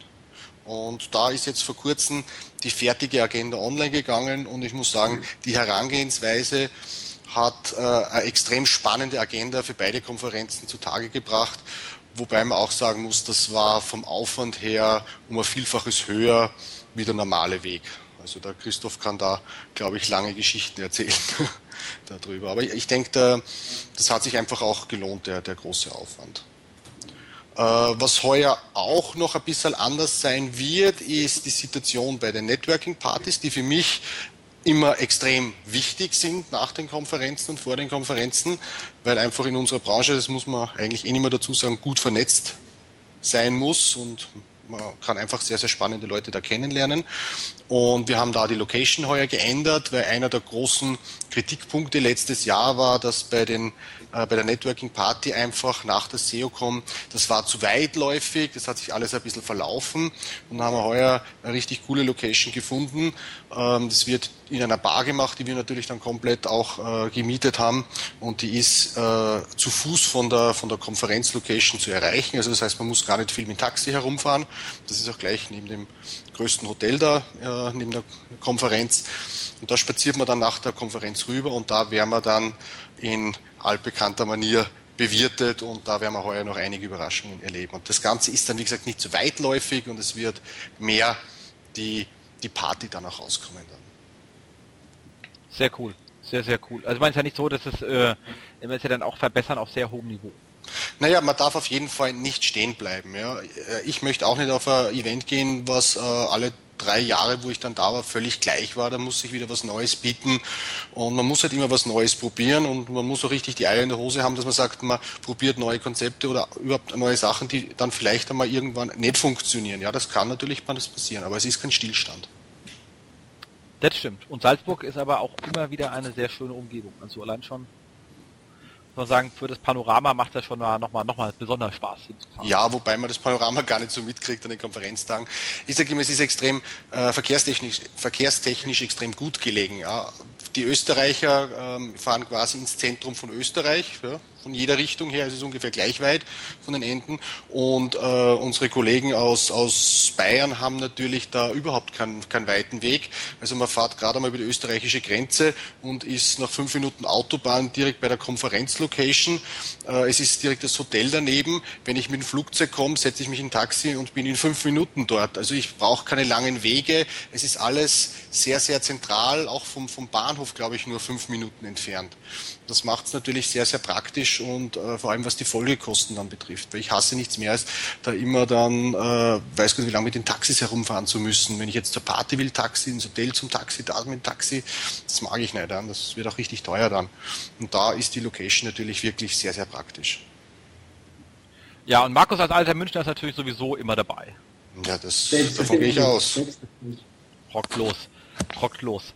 Ähm, du hast auch was mitgebracht. Und zwar hast du ein Ticket. Ich habe ein Ticket mitgebracht, ja, für die SEOCom. Das haben wir jetzt eigentlich eh schon zur Tradition, das machen wir jedes Jahr. Aber nachdem wir heuer ähm, eine neue Konferenz am Vortag haben, dann, damit es auch richtig auszahlt, dass man herkommt zu uns nach Salzburg, äh, werfen wir auch gleich noch ein, ein, ein Ticket für die neue Konferenz dazu, die OMX. Und damit man dann am Abend nicht allein im Hotel sitzt, gibt es natürlich noch beide Partys gratis dazu bei dem Paket. Also man hat da zwei Tage volles Programm. Super. Sehr, sehr, sehr cool. Nee, das, ähm, das ist eine coole Sache. Also ich glaube auf jeden Fall. Ähm, wie immer machen wir daraus einen coolen Tweet. Äh, der steht dann entsprechend ähm, in den Shownotes, wenn ich den vorlese, man muss abtippen, macht eh keinen Sinn, also ihr müsst schon die Shownotes kurz aufrufen. Das Ganze hat ja einen Wert von äh, über 1000 Euro. Ich meine, das war echt mal eine Summe. Ähm, und ähm, dann äh, gucken wir, dass wir das auch ähm, sehr zeitnah ähm, auslaufen lassen, damit wir auch gleich wissen, wer das gewonnen hat. Man muss ja dann auch gucken, dass man irgendwie, äh, wenn man irgendwo in-house ist, so seinen Urlaub einreichen kann rechtzeitig oder noch die Reisegenehmigung bekommt, whatever, damit ihr da auch alles zeitig planen könnt. Ähm, steht dann alles entsprechend in die Show Notes. Und wir bedanken uns recht herzlich für dieses wirklich ähm, coole Package. Also gerne. Das, äh, Vielen Dank, kann man, äh, Vielen Dank. Gerne, cool. gerne. Genau. Also für mich war jetzt SEOCom jedes Jahr ein Erlebnis. Ich kann es echt nur dringend empfehlen und noch besser kann man gar nicht mehr hin. Damit sind wir eigentlich schon fast am Ende der Sendung. Wir haben nur noch ein bisschen Ausblick, was in den nächsten vier Wochen kommt. Ich bin gerade ein bisschen in den Punkten hier gesprungen. Ich hoffe, euch beide jetzt nicht verwirrt, aber ich dachte, es passt gerade vom Content so besser. Ähm, und zwar ähm, ist, äh, steht noch der, der in den nächsten vier Wochen der SEO Day an, wo wir ja heute das Ticket, äh, den, den Gewinner bekannt gegeben haben. Und ähm, natürlich auch noch das äh, unglaublich legendäre äh, Spiro Oktoberfest vom äh, Schulze weltweit, also nicht nur, also weltweit. Und wer da ist, ich glaube, das ist auch jedes Jahr ein Spaß. Ich war leider noch nie da. Uh, du hast das verpasst. So, ja, Schulz hat mich auch so oft gefragt und dann immer so eine Zeit, Arbeit, Kack. Also es ist halt immer, ich bräuchte so, so, so, was ich auch nicht, so diese, diese Harry Potter Ding, wo man die Zeit zurückdrehen kann, das fände ich verkehrt. Ja, aber jetzt die Zeit muss man sich nehmen. Auf den Wiesen, schön hier in München. Bier Oktoberfest vom Schulze, ist schon cool. Sag das meinen Kunden. schon drauf. Sag das meinen Kunden, werden sich freuen. Ja, kann man auch ruhig mal so dem Kunden sagen. Nee, glaube ich, kommt nicht so gut. Also wir sperren heuer den Tag die Firma zu und fahren alle hin. Echt? Ja. Also alle du. Ihr bist ja einer jetzt. Na. Oliver, ja. wir nicht. Bitte? Genau, ganz, ganz web.de kommt vorbei und 1 und 1. 1 und 1 macht nicht dicht. Und das ist, das ist der Fehler, aber er wäre jetzt eh zu viel. Aber es sind heuer, glaube ich, schon die 100 Leute, oder, bei ihm dabei? Ja, 100 sind dieses Jahr. Das, das ist ja Wahnsinn. Größer. Genau. Super. Nee, also auf jeden Fall, äh, ich freue mich immer über die Bilder, aber es klappt einfach nicht. Ich habe da einfach zu viel auf dem Tisch liegen. Ähm, Nichtsdestotrotz wer auch nur halbwegs Zeit hat, man muss da gewesen sein, wie ihr gerade auch sehr eindringlich gehört habt. Ich würde sagen, in dem Sinn sind wir eigentlich weitestgehend fertig. Ich danke euch beiden, dass ihr in der Show wart. Äh, Nico, für deine wirklich sehr umfassenden äh, Ausführungen, äh, für eure schönen Kommentare bei den ganzen Themen. Äh, für das Ticket vor allem ähm, wünsche ich euch viel, viel, viel, viel Erfolg äh, bei der Konferenz. Habt ihr echt verdient. Das ist so eine Konferenz mit so viel Herz von den Machern. Es macht echt Spaß. Man fühlt sich selten irgendwo so gut aufgehoben. Rockt schon los. Danke. Ja, Dankeschön. Vielen Dank euch allen. Genau. Dann also und euch alle hören wir dann in vier Wochen wieder. Kommentiert, meckert, äh, lobt, whatever und vor allem macht bei dem Gewinnspiel mit. Und dann hören wir uns in vier Wochen wieder. Bis dahin. Tschüss. Tschüss. Tschüss. Gut.